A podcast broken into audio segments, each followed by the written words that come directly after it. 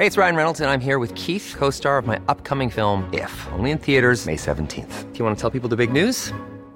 All right, I'll do. Sign up now and you'll get unlimited for $15 a month in six months of Paramount Plus Essential Plan on us. Mintmobile.com slash switch. Upfront payment of $45 equivalent to $15 per month. Unlimited over 40 gigabytes per month. Face lower speeds. Videos at 480p. Active Mint customers by 531.24 get six months of Paramount Plus Essential Plan. Auto renews after six months. Offer ends May 31st, 2024. Separate Paramount Plus registration required. Terms and conditions apply if rated PG. Heraldo Radio, la H se lee, se comparte, se ve y ahora también se escucha.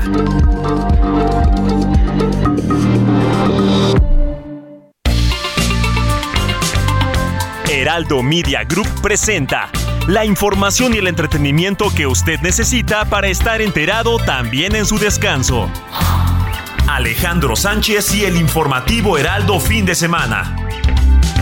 Por el Heraldo Radio, con la H que sí suena y ahora también se escucha.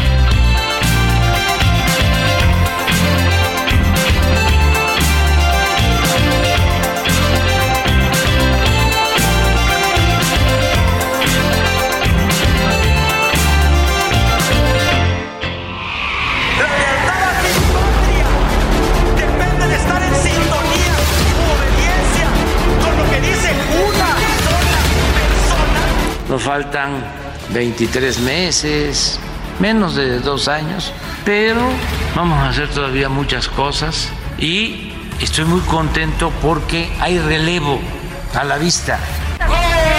¡Oh, la mano izquierda que explota por parte de Jackie Nava!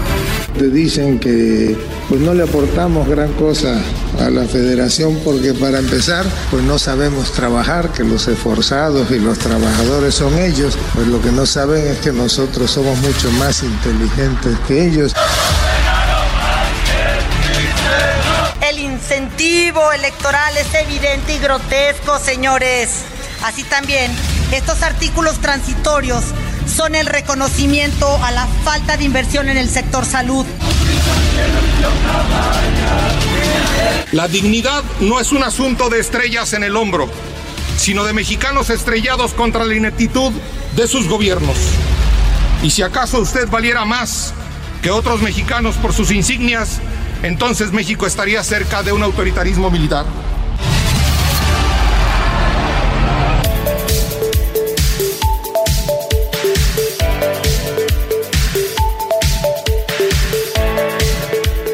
Muy buenos días, son las 7 de la mañana con dos minutos hora del centro del país, porque la noticia no descansa. Les saludo con gusto en este sábado 22 de octubre de 2022.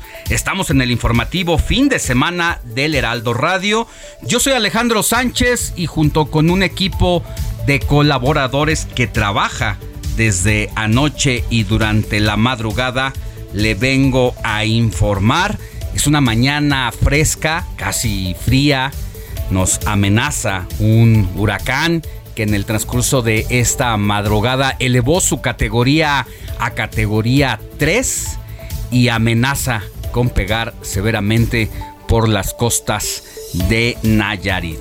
Saludo con mucho gusto a Moni Reyes, quien ya está aquí desde muy temprano al tanto también de toda la información. Moni, ¿cómo estás? Muy buenos días, Alex. Estoy contenta, feliz. Robert, amigos, de estar aquí en el informativo fin de semana. Como bien dices, desde las 6 de la mañana estamos invitando a nuestro público, a nuestros amables radioescuchas, a que nos acompañen durante tres horas. Hoy sabadito, y como dices, un poco de frío, la temperatura 12 grados.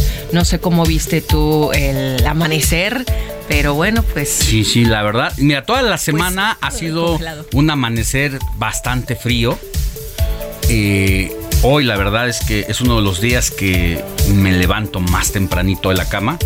A veces uno se despierta y Pero no estás, te te pones a leer los periódicos eh, o no sales de la casa tan temprano. Hoy que sí me tocó salir pues muy tempranito, sí se siente el frío respecto a semanas anteriores. Se siente, ya pega fuerte y hay que empezar a sacar las cobijas, los cobertores, los Las chamarrones, gorras. porque yo creo que va a ser uno de los inviernos más fríos de los últimos años.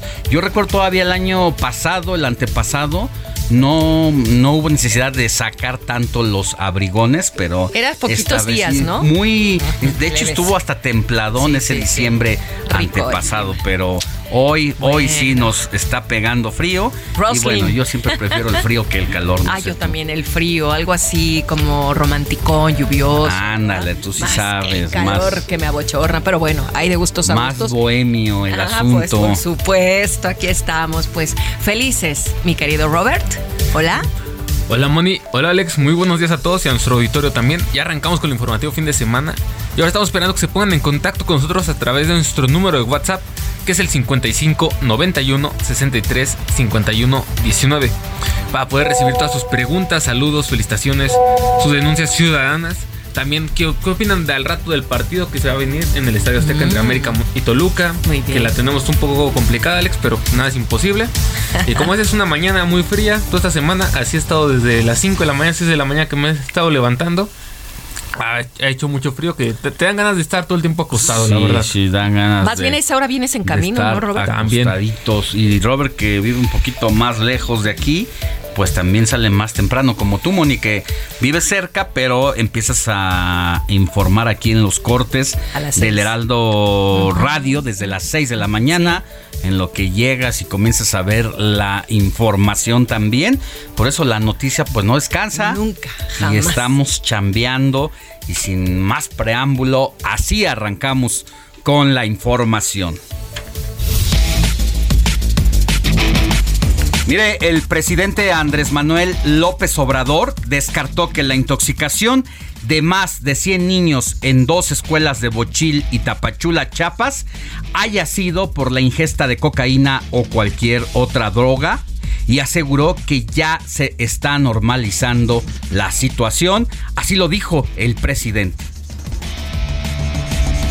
Ya se está normalizando la situación, se descarta lo de la cocaína, se descarta, se están viendo las causas, parecer es alguna sustancia en el agua, pero afortunadamente eh, nada eh, peligroso ni vinculado con adicciones. Eso es el primer reporte. El martes ya tenemos, como lo ofrecimos, eh, un informe más profundo.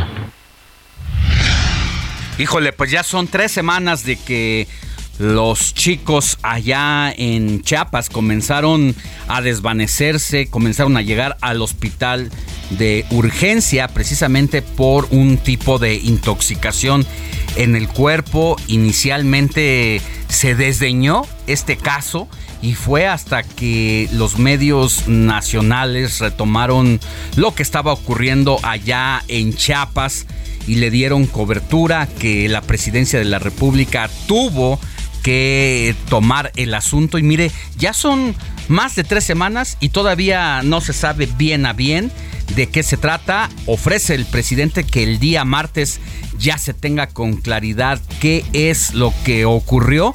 En un inicio pues ya de- descartó cualquier droga, ¿eh? Dice que no es por ingesta de cocaína ni de cualquier otra droga. Entonces aquí sigue la incógnita de qué se trata, quién provocó esa severa intoxicación en más de 100 niños. De hecho son 177 eh, menores de edad principalmente los que tuvieron estas eh, estos desvanecimientos y estos, este tipo de intoxicación. Esperemos que el martes ya se tenga con claridad y también si es que hay responsables, pues se les sancione como debe ser. Y ya todo esto uno se sigue preguntando, pues qué pasa con el gobernador de Chiapas, Rutilio Escandón, este, de quien no hemos sabido mucho desde que ocurrió esta situación. A ver si el martes estará por acá con el presidente de la República.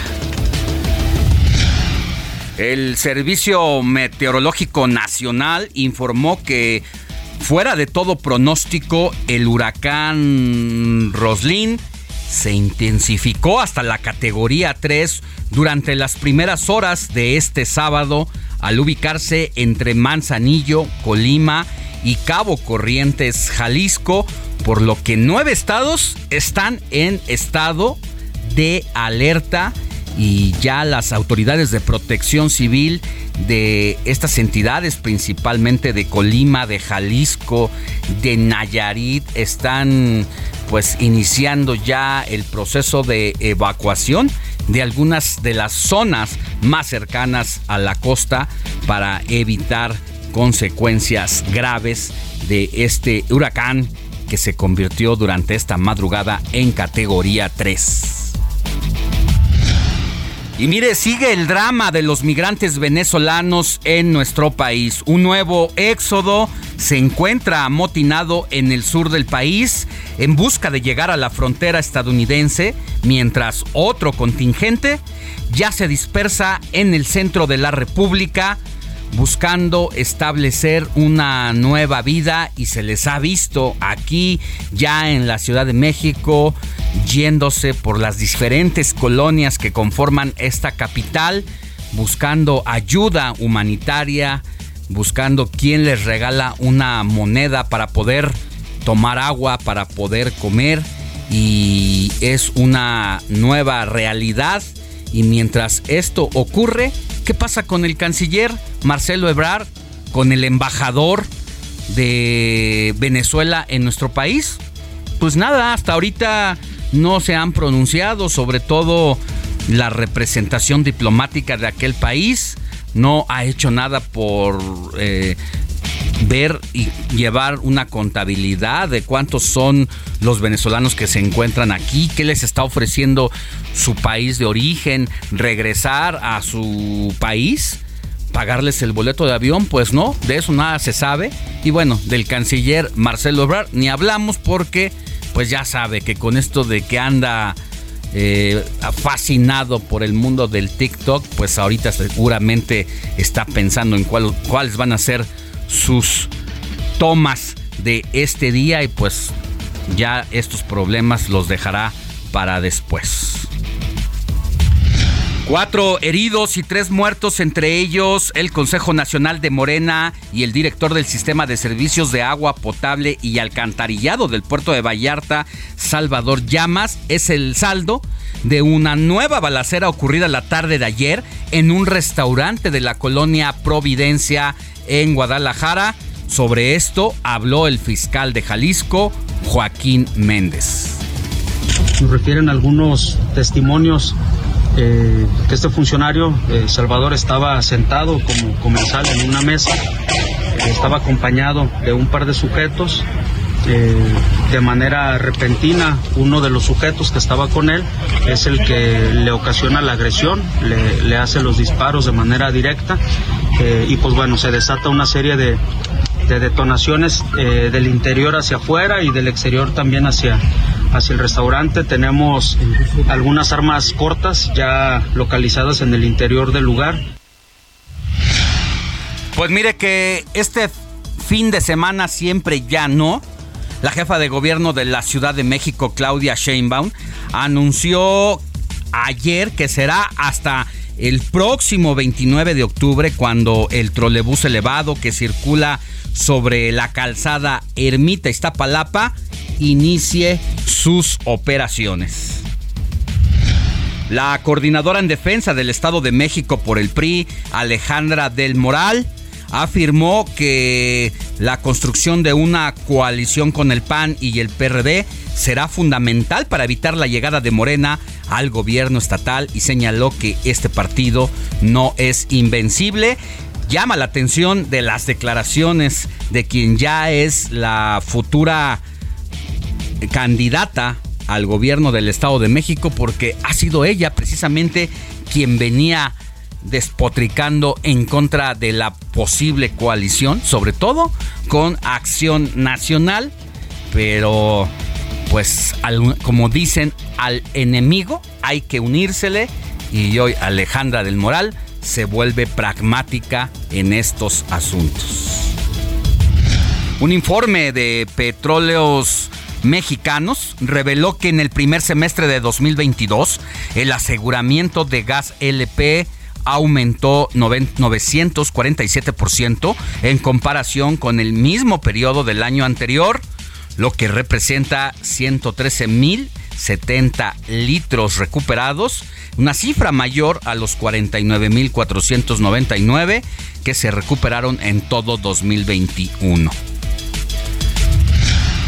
México se convirtió en el quinto país que más boletos ha comprado para el Mundial de Qatar 2022.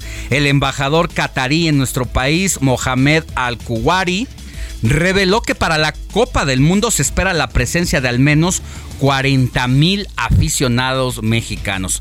No cabe duda que somos uno de los eh, aficionados más leales para la selección de nuestro país, independientemente de las circunstancias en que llegue, porque la, la, condición de la selección mexicana en este momento no es de las mejores, ni es de las mejores de los últimos mundiales. Yo creo que es uno de los, de los peores momentos y aún así la selección mm, mexicana pues tendrá el apoyo. El quinto país, ¿eh?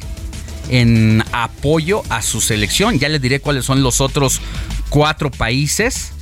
Pero lamentablemente no todos son buenas noticias para los aficionados mexicanos que quieren ir al Mundial de Qatar, ya que 60 de ellos, de los que se conocen los casos y que se han unido entre sí, pues fueron estafados por una falsa agencia de viajes al momento de comprar boletos para la justa mundialista.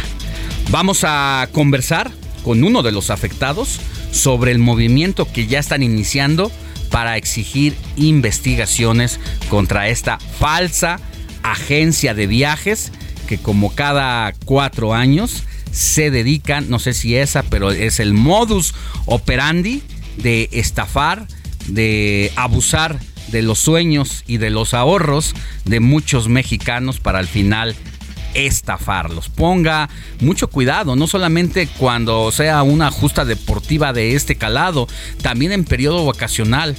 Los ahorros que hace uno para irse de vacaciones con los hijos, con la, con la familia, y cuando de pronto uno ve agencias de viajes, le mandan los links de los supuestos hoteles, todo lo hacen muy bien, son expertos estafadores y cuando uno hace el depósito de los 30, de los 40 mil pesos, pues resulta que ya se desaparecieron como los hongos de un día a otro. Y a través de un comunicado enviado a la Bolsa Mexicana de Valores, el grupo financiero Banorte dio a conocer que se retira del proceso de compra de Banamex, aunque no detalló sus motivos para desistirse, lo que coloca a Grupo Inbursa ahora como el principal aspirante a la adquisición.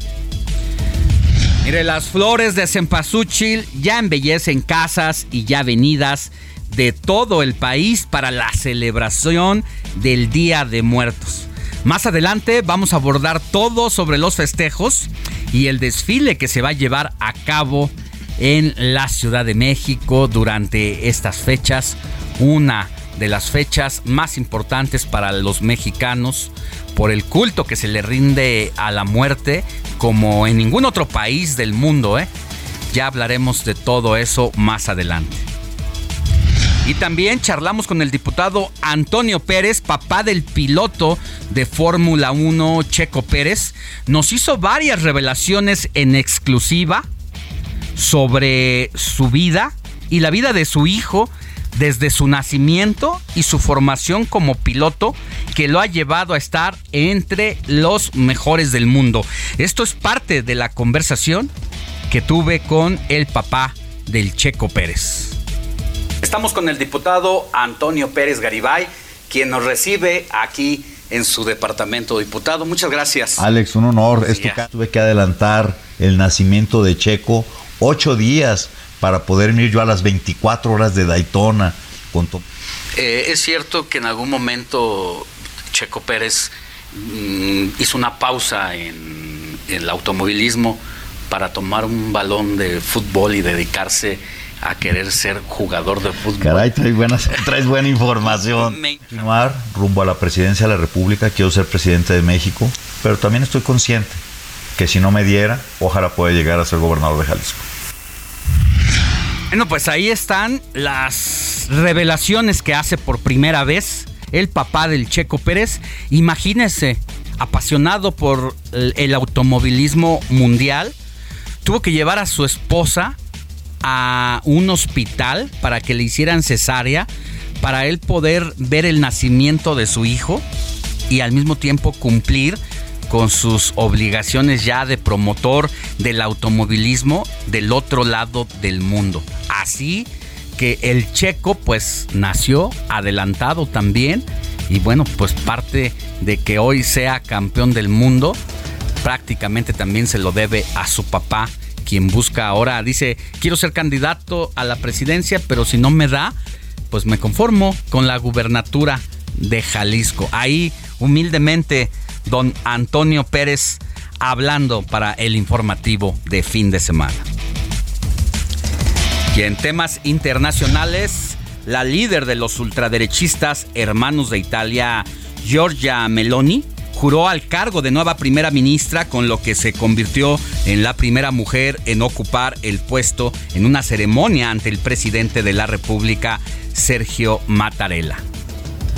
Y al menos seis miembros del grupo yihadista Estado Islámico fallecieron en una operación nocturna de los talibanes en Kabul, la capital de Afganistán, anunció este sábado el gobierno interino de los fundamentalistas.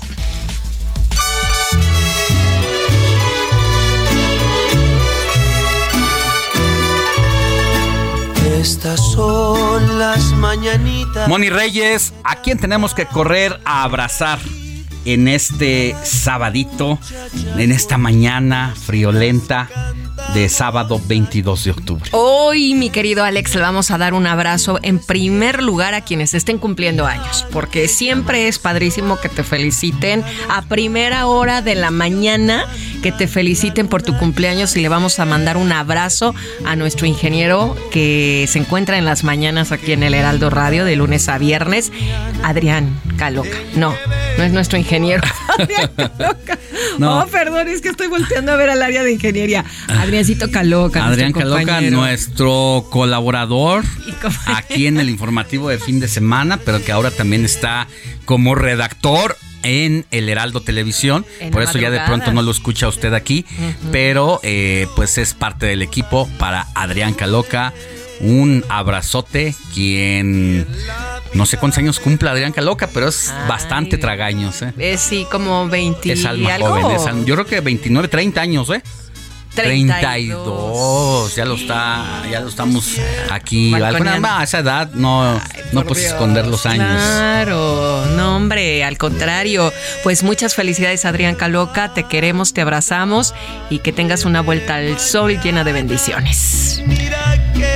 Ya. Pues un abrazo Ya, para un él. abrazo. Y ahora sí dinos también. a los santorales, mi querida Moni. Ay, ahora sí a los santorales. Pues fíjate que hoy es santo de Juan Pablo II. Juan Pablo, más bien, ¿no? Vamos en haciéndole honor a- al Papa Juan Pablo II. Pero si alguien tiene un pariente, amigo, hijo, eh, padre, esposo, novio que se llame Juan Pablo, muchas felicidades. También quien lleve por nombre Benito, Donato, Leotadio, Lupencio, Malón. Hay muchos Malón, ¿verdad? Conozco muchos malones que, no se que ellos no se asumen como tal, pero los Hay hay. varios malón.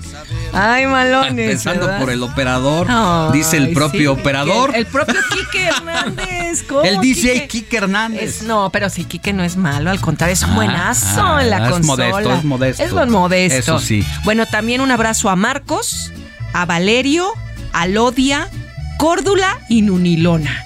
Ay, Dios. Mira nomás. Mira nomás. Pero vamos a platicar un poquito de la historia de San Juan, de Juan Pablo II, ¿les parece?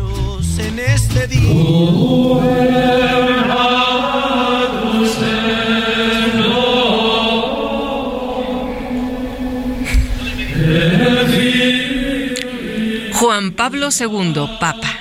Su nombre verdadero, Carlos José Bochtila. Nació en Ładoming, en Polonia, en el año 1920. Fue ordenado presbítero y realizó sus estudios de teología en Roma. Cuando regresó a su patria, donde desempeñó diversas tareas pastorales y universitarias, fue nombrado obispo auxiliar de Cracovia. Luego pasó a ser arzobispo de esa sede en 1964. Participó en el Concilio Vaticano y fue elegido papa el 16 de octubre de 1978. Tomó el nombre de Juan Pablo II se distinguió por su extraordinaria actividad apostólica, especialmente hacia las familias, los jóvenes, los enfermos. Realizó innumerables visitas pastorales en todo el mundo. Los frutos más significativos que dejó en herencia la Iglesia son su magisterio, promulgación del catecismo y los códigos de derechos canónico para la Iglesia Latina. Murió en Roma el 2 de abril del año 2005. Pues un abrazo para todos los Juan Pablos, mi querida Moni. Vamos a una pausa y volvemos con mensajes. Aquel que me da su amistad, su respeto y cariño. La noticia no descansa. Usted necesita estar bien informado también el fin de semana.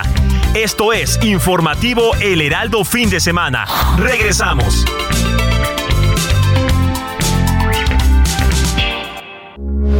Heraldo Radio, con la H que sí suena y ahora también se escucha.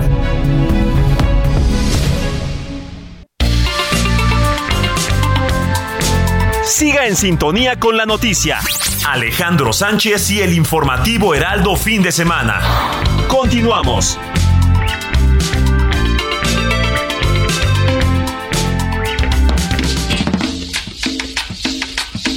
De Colombia al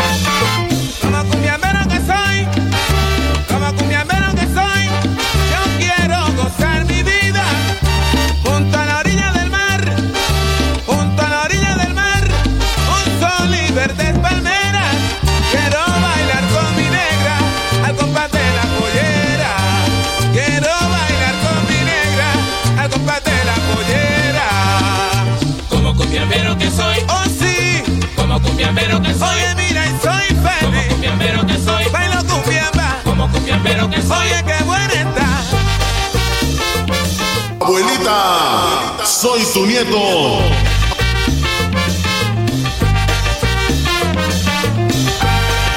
Así que suene que se arrastre el güiro, mi querido Héctor Vieira. ¿Qué nos trajiste ahora? Así es, Alex, Moni, Robert, amigos del auditorio, muy buen día. Pues esas clásicas canciones de, seguramente recordarán Moni y Alex, aquellas colecciones de discos que salían hace algunos años ya, bastantitos. eh, la Tequendama de Oro. Esas colecciones de cumbia y salsa que eran Ajá, las recopilaciones sí, de todos los sí. éxitos de la época. Ah, y pues esta no es la excepción. Y este clásico de la salsa, mi Alex, que estamos escuchando precisamente para empezar de buen humor, para empezar movidos este sábado Este de fin de informativo, este fin de semana, por semana, supuesto, claro. apenas el fin de semana es muy joven, mi querida Moni. Y esto que estamos escuchando precisamente se llama Como cumbiambero que soy. Este clásico de la salsa es interpretado por el cantautor colombiano Julio Ernesto Estrada. Quizá el nombre no les dice mucho, pero si ya lo decimos con su nombre artístico y con su agrupación es nada más ni nada menos que Fruco y sus Tesos, uno de los referentes en la música tropical de la salsa y estamos escuchando este tema precisamente porque fue un día como ayer, 20 de octubre, antier, perdón, el 20 de octubre de 1978 cuando este te- tema se estrenó y es el tema principal del disco titulado El Peligroso, que fue lanzado precisamente el 20 de octubre de 1978, es decir, Alex Money está cumpliendo pues ya 44 años. Y sigue dando, ¿eh? Y no se sigue oye dando vieja. para bailar. No. Y yo no la escucho nada. vieja, se oye muy bien y Se la seguimos rítmica. escuchando en las fiestas. Nos en tocó, nos tocó aprender a bailar con esas canciones. En los salones de baile. Entre Uh, la, ellas. la, chulada. como el cumbiambero que soy. No, tú porque eres. Eres fifí. Se fuiste a los salones de baile, pero uno que aprendió, ¿Y sí aprendió fuiste? en el barrio. Antes de ir a los salones, en el barrio, en las, Uno en las aprendió cuando calles. cerraban la calle. Cuando cerraban la calle. Cuando se abrían Las los portones de la calle. de los, los, los aguanes. Los aguanes le dicen allá en el barrio. los. Claro. Abren los aguanes y no Ponían las bocinas. ponen las, tomas la calle Sí. Desvías el tránsito y atraviesas los pones un templete para que llegue el grupo el, DJ el sonido la, la changa o quien quieras El El Siboney. y Marshall. ahí sacas la El mesa de- Marshall. del comedor al centro de la calle Claro. y ahí el pastel de la quinceañera la boda ahí todo se, se arma sabroso. Enséñale al sol cómo se debe de brillar. Nada más, mi Alex. De hecho, les he de compartir los primeros bailes a los que yo fui. Digo, todavía estaba yo niño, casi con unos 12, 13 años iba yo en la secundaria. Fueron en la colonia Martín Carrera, allá al norte de la Ciudad de México, en la alcaldía Gustavo Madero.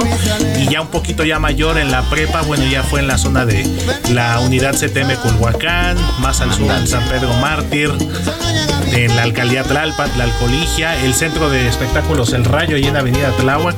Hoy preguntan aquí algunas entonces- admiradoras tuyas Bastante. anónimas que ahora dónde se te puede ver en los bailes.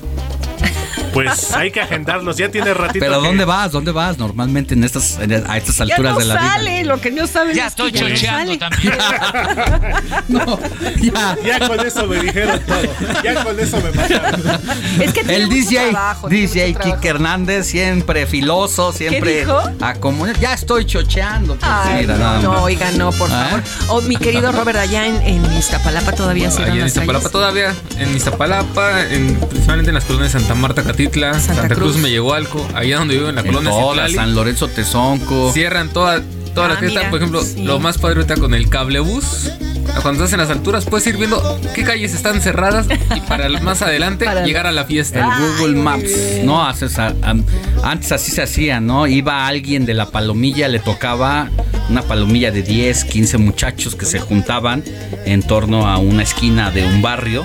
A uno le tocaba hacer la exploración en la mm, al mediodía, agarraba su bicicleta y peinaba toda la colonia y regresaba ya para decir, bueno, la cita es a las 8 de la noche en tal lugar. Y pues ahí ibas y te plantabas. Nadie te invitaba, pero tú te invitabas solo para, para contagiarte de, de la música. Y el aviso era el chiflidito. Ah, el supuesto, sales de o la me voy. Exactamente. ¿Cómo va el chiflido? A ver.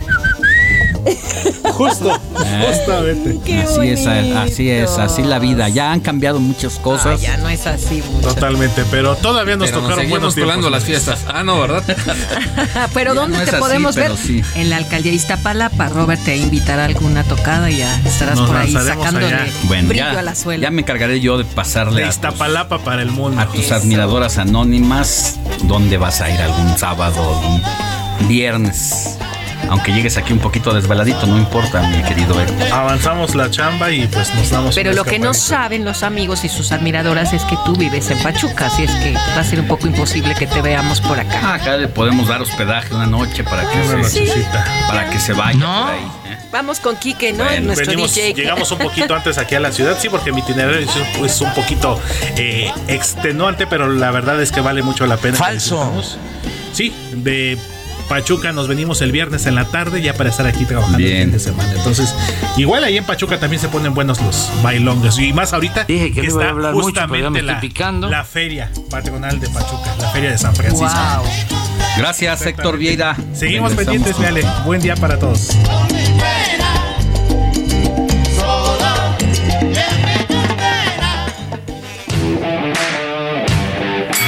Deportes con Jorge Mile en el informativo Heraldo fin de semana.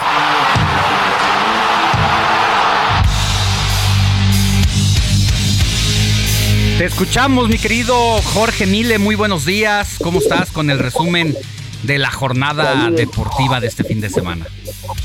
Buenos días, buen día Alex, buen día Moni. Oye, qué bonita entrada, ¿eh? ¿Cómo ves? ¿Cómo te sientes? A- Hasta pro me siento. Ah, no, eres un pro, nada más que aquí mi querido Héctor Viera se le había hecho cuello ahí de botella a algunos encargos de la producción, pero ya está sacando y poniéndose a mano contigo, tratándote como te mereces. Eso, Chihuahua, eso. Oye, hoy en la noche tus águilas, ¿eh? 2-1 vamos a- abajo, pero se puede, se puede. Ya decía yo, la bombonera, el, el, eh, estadio de El Santos Laguna son difíciles, pesan demasiado.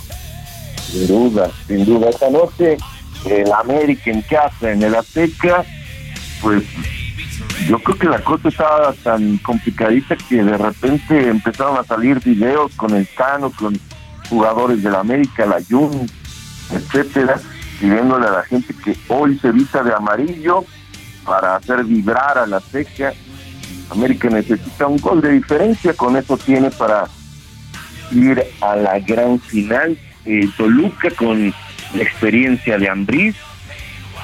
Eh, la verdad es que les complicó en la ida, pero bueno, hoy la vuelta, 8 de la noche, en el Estadio Azteca. Sergio Checo Pérez fue penalizado con cinco lugares en la parrilla de salida del Gran Premio de los Estados Unidos, allá en Austin, Texas, por un quinto motor que está utilizando en la potencia de los tres, eh, tienen tres permitidos sin penalización y bueno, Checo ya está utilizando el quinto. Yo creo que no tanto para Austin, sino ya de cara al Gran Premio de México la próxima semana, recuérdelo. Carlos Sainz fue el más rápido de el circuito de las Américas. El mexicano empezó con neumáticos blandos, terminó en la quinta posición, pero ya les decíamos, es penalizado, está en el décimo. Y bueno, Ferrari, Hamilton, Stroll y Max Verstappen están al frente, el más rápido Leclerc en el Gran Premio de los Estados Unidos. Ayer eh, poca actividad en el terreno de el deporte, pero eh, estuvo el juego por el campeonato de la Liga Nacional eh, por parte de los Phillies que a pesar de cuatro errores, errores graves en el cuadro de el conjunto de Filadelfia, se llevan la victoria 4 a 2 sobre los Padres de San Diego. La serie está 2 a 1 ahora en favor de Filadelfia.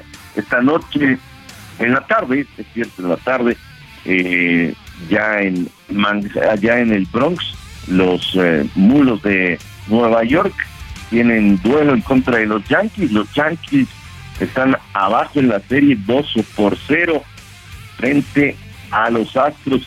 Jerry Cole será el abridor del conjunto de los Yankees esta tarde a las 4 en el Bronx. Así que parte de lo que sucede al momento, mi querido Alex, de el deporte esta noche, por supuesto también invitarlos.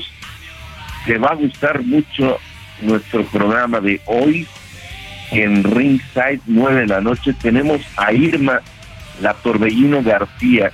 En agosto fue a Argentina contra Micaela eh, Luján a buscar el título Super Mosca de la FIB.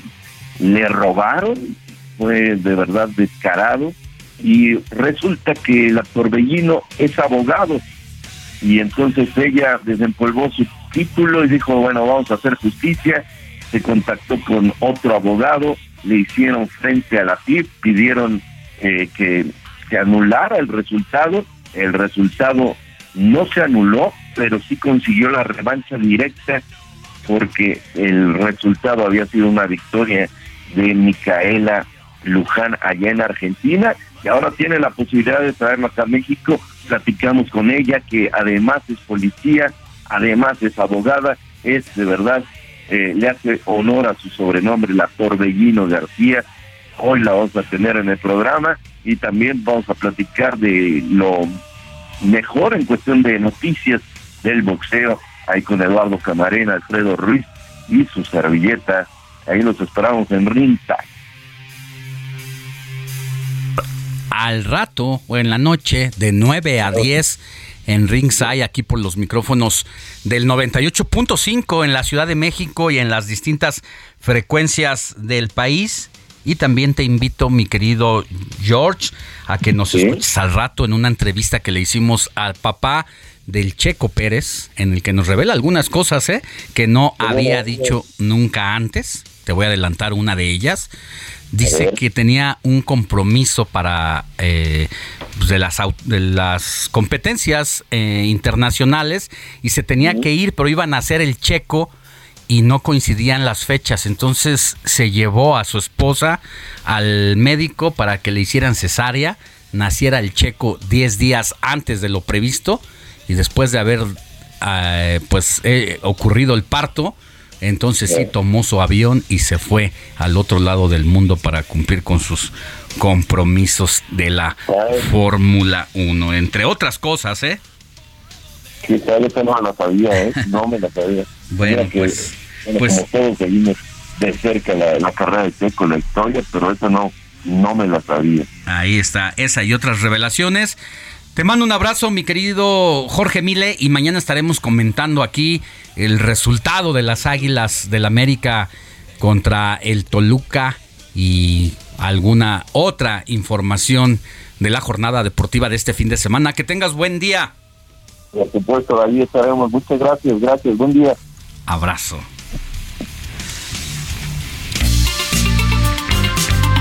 El informativo fin de semana también está en Twitter. Síguenos en arroba fin de semana HMX.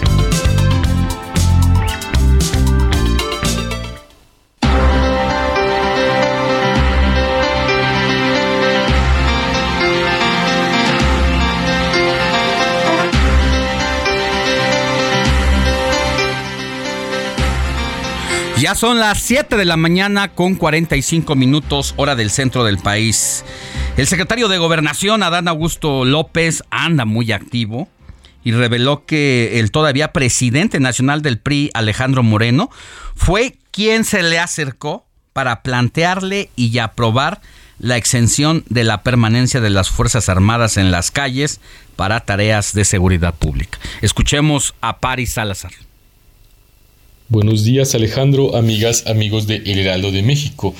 En Puebla, el secretario de Gobernación Adán Augusto López reveló que el dirigente nacional del PRI, Alejandro Moreno, lo buscó a él y a Morena para proponerles una reforma a las Fuerzas Armadas. En el diálogo con legisladoras y legisladores del Congreso de Puebla para exponer la propuesta de reforma constitucional a la Guardia Nacional, el secretario de Gobernación Adán Augusto López dijo que tuvo un encuentro con Alejandro Moreno y con el coordinador de los diputados del PRI, Rubén Moreira, antes del primero de septiembre.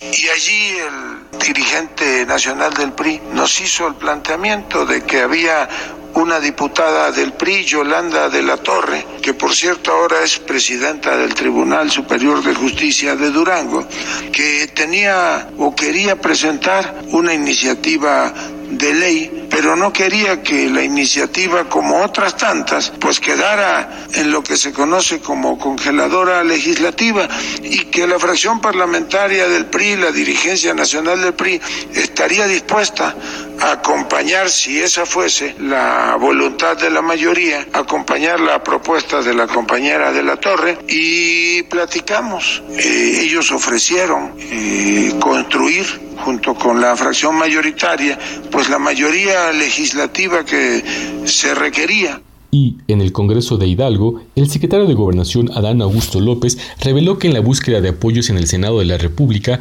fue abordado por algunos legisladores del PRI para respaldar la propuesta. Y allí me abordaron un grupo de legisladores, de senadores del PRI.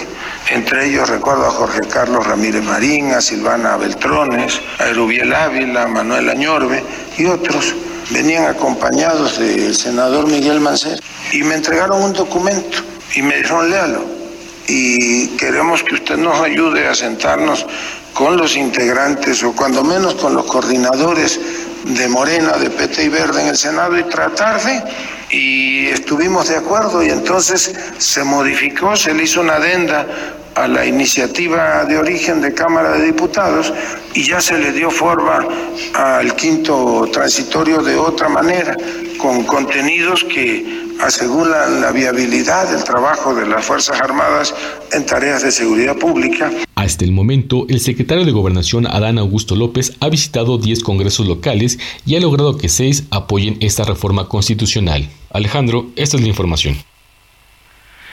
Gracias, gracias Paris.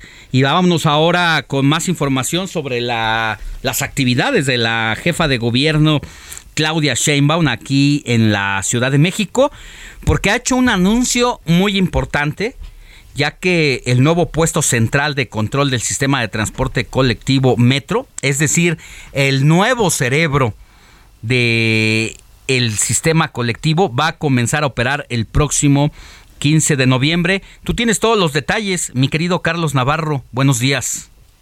Buenos días, Alex Simoni. Les saludo con gusto a ustedes y al auditorio y les comento que el nuevo cerebro del metro, que es el puesto central de control, donde se coordinarán las líneas 1, 2, 3, 4, 5 y 6, comenzará operaciones el próximo 15 de noviembre. Con una inversión de más de 300 millones, este proyecto arrancará con las líneas 3 y 4, mientras que el resto, el resto será de manera paulatina. La jefa de gobierno Claudia Sheinbaum visitó ayer la obra del PCC-1, que ahora se ubicará en el C5 de la Ciudad de México, donde aseguró que será uno de los más modernos a nivel mundial. Escuchemos.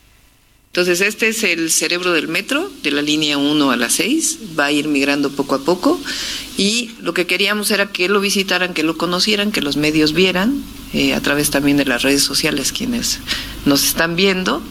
Después vamos a venir ya que estén instaladas las computadoras, las pantallas y después ya que esté operando para que ustedes vean cuál es el proceso que se siguió para este pues esta revolución tecnológica que estamos haciendo en el metro de la Ciudad de México. El proyecto consiste en el mando de tracción y de tráfico, las telecomunicaciones de tetratelefonía y videovigilancia, así como las adecuaciones de enlaces y obra civil. Recordemos que en enero de 2021, el que era el PCC1 que se ubicaba en el edificio central del metro que se ubica ahí en el centro de la calle de Delicias, sufrió un incendio a causa de un cortocircuito, por lo tanto tuvo que ser demolido y migrado a otra zona. Por su parte, el director del metro, Guillermo Calderón, informó que la obra ya tiene un avance del 98%, por lo que la fecha estimada dará inicio a los trabajos. Y además explicó por qué se ubica en el C5. Escuchemos. El nuevo PCC1 albergado en C5, eh, en resumen, será más seguro, una mejor operación y servicio, mayor eficiente y mayor eficiencia y mejor capacidad de reacción. Eh, entonces, simplemente decir que a partir de la próxima semana estamos haciendo la instalación de los diferentes sistemas y vamos a hacer una migración paulatina de lo que tenemos eh, ahora en nuestras oficinas de Delicias, empezando con las líneas 3 y 4 y siguiendo con las demás líneas hasta concluir con la línea 1 al final de la rehabilitación. Cuando entre en operaciones este PCC1, habrá un total de 120 reguladores divididos en tres turnos para manejar las seis líneas del metro. Alex Simoni, la información que les tengo. Gracias, mi querido Carlos Navarro. Vamos a ver cómo les va a las autoridades del gobierno de la Ciudad de México con este nuevo cerebro, porque vaya que ha sido un dolor de cabeza el metro en los últimos meses, no se diga, pues en días recientes todavía. Así es, Alex, incluso se, se manejaba a través de unos sensores, recordemos que había imágenes de lo que era antes el PCC1 y simplemente había, se manejaba a través de, de luces, de un tablero de luces y ahora van a tener um, simplemente las pantallas para poder ubicar a los trenes. Recordemos lo que ocurrió hace unos días con un conductor que se encontraba en estado de ebriedad y ahora con esto van a tener un mayor control. Recordemos que es de la línea 1 a la 6 y las líneas más importantes que tenemos en la Ciudad de México es la 1, la 2 y la 3, así es que va a ser bastante importante este nuevo cerebro que van a estar manejando aquí en la Ciudad de México. Gracias, Charlie. Buen día. Hasta luego, buenos días. Buen día. Moni Reyes, ya casi nos vamos a una pausa comercial porque vamos a estar juntos hasta las 10 de la mañana. A partir de la siguiente hora estaremos enlazados en televisión también. Claro, en el canal 8 de televisión abierta, 161 de Sky, 151 de Easy, 8 de Total Play y 606 de Star TV. Pero no podemos irnos a la pausa si no leemos los mensajitos que ya han comenzado a llegarnos. Claro que sí, a través del 5591635119. Alex, Moni, Robert, buenos días. Presente Laredo Smith, escritor desde McAllen, Texas, lo saludo. Siempre atento a su programa y nos manda la imagen de una rica torta. Dice que si la partimos, nos alcanza para todos. También tenemos Un mensajito de Daniela Ruiz. Hola Alejandro, buenos días. Ya andamos desde temprano escuchándolos, esperando conocer más sobre el tema de los fraudes para ir al Mundial de Qatar 2022. Le vamos a tener una entrevista exclusiva con uno de los defraudados y el movimiento. Eso a la antes de las 9 de la mañana. Y hola Alejandro, Moni, Robert, todo el equipo. Estamos a una semana de la Fórmula 1 en México y tengo muchas ganas de conocer qué les comentó su papá, o sea, el papá de Checo Pérez, de cómo fueron los inicios de nuestro piloto mexicano. Me llamo Pablo Salas. También tenemos un mensajito de Tony Talancón de Cotitlán Izcalli. Moni y Alex, comparto con ustedes mi afición al canto y a la música sonidera.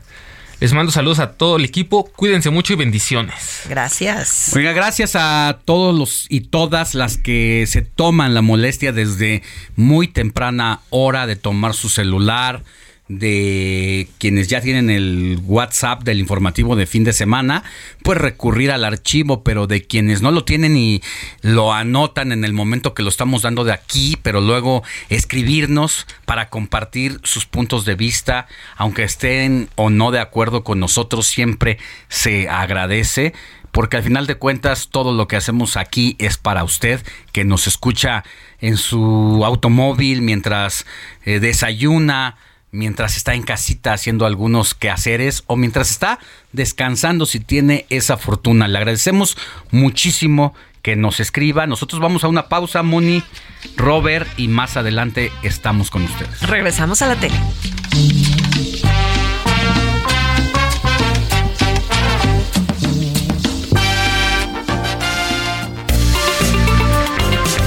La noticia no descansa. Usted necesita estar bien informado también el fin de semana. Esto es Informativo El Heraldo Fin de Semana. Regresamos.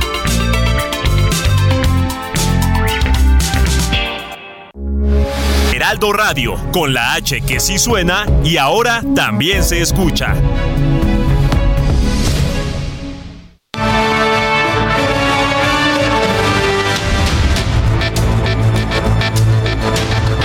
Resumen informativo. Durante las primeras horas de este sábado, el huracán Roslin se intensificó hasta la categoría 3, de acuerdo con la Comisión Nacional del Agua. Según las autoridades, su centro fue ubicado a 270 kilómetros al suroeste de Manzanillo, Colima. La Conagua indicó que Roslin podría tocar tierra de manera peligrosa en las costas de Nayarit, por lo que es indispensable seguir las indicaciones de protección civil.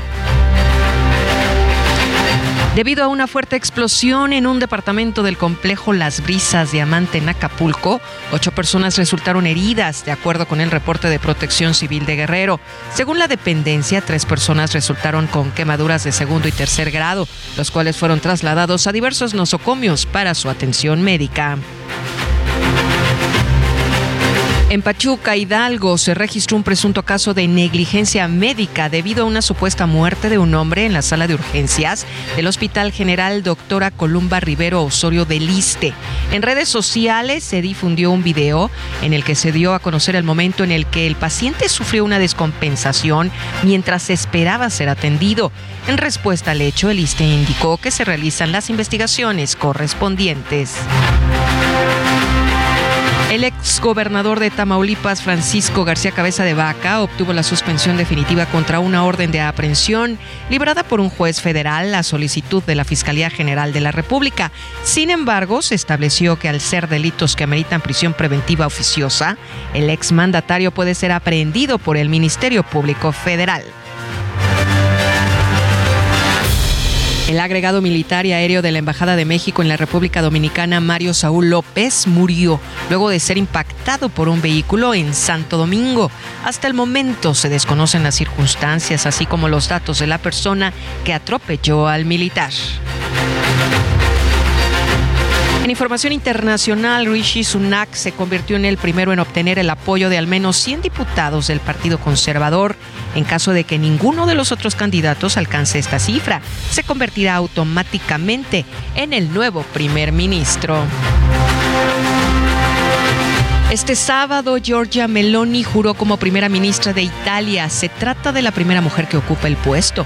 El acto contó con todos los ministros, tal y como dicta el protocolo. Comité de la Cámara de Representantes que investiga el asalto al Capitolio ocurrido el año pasado citará a Donald Trump, exigiendo que el expresidente rinda cuentas bajo juramento e iniciando un enfrentamiento legal. El presidente de Estados Unidos será citado el 4 de noviembre para que proporcione documentos y dé testimonio a partir del 14 de noviembre. También un juez federal de Washington ha condenado a Steve Bannon, estratega y aliado de Donald Trump, a cuatro meses de prisión por desafiar la citación del comité que investiga el ataque del 6 de enero de 2021 al Capitolio. Presunta banda criminal conocida como los QR de la estafa vendió entradas falsas para el concierto de Daddy Yankee, esto en Perú, que se llevó a cabo el pasado martes 18 de octubre. La agrupación engañó a por lo menos 7 mil personas, logrando recaudar 2 millones de pesos robados y abandonaron el país, de acuerdo con las autoridades. Regresamos contigo, Alex Sánchez, al informativo fin de semana. Muchas gracias, Moni Reyes. Y mire, a pesar del mal desempeño del tricolor en los últimos meses, la afición mexicana siempre se ha caracterizado por ser una de las más fieles en todo el mundo y para el Mundial de Qatar no podía ser la excepción, pues los fanáticos de la selección se colocan dentro del top 5 que más boletos ha comprado para el Mundial. Mire, el anfitrión precisamente ocupa el primer lugar con 940 mil boletos comprados, seguido de Estados Unidos con 125 mil boletos. Arabia Saudita ocupa el tercer lugar con 123 mil boletos. Inglaterra tiene 91 mil 600 boletos adquiridos y en quinto lugar se encuentra México con 91 mil 100 aficionados.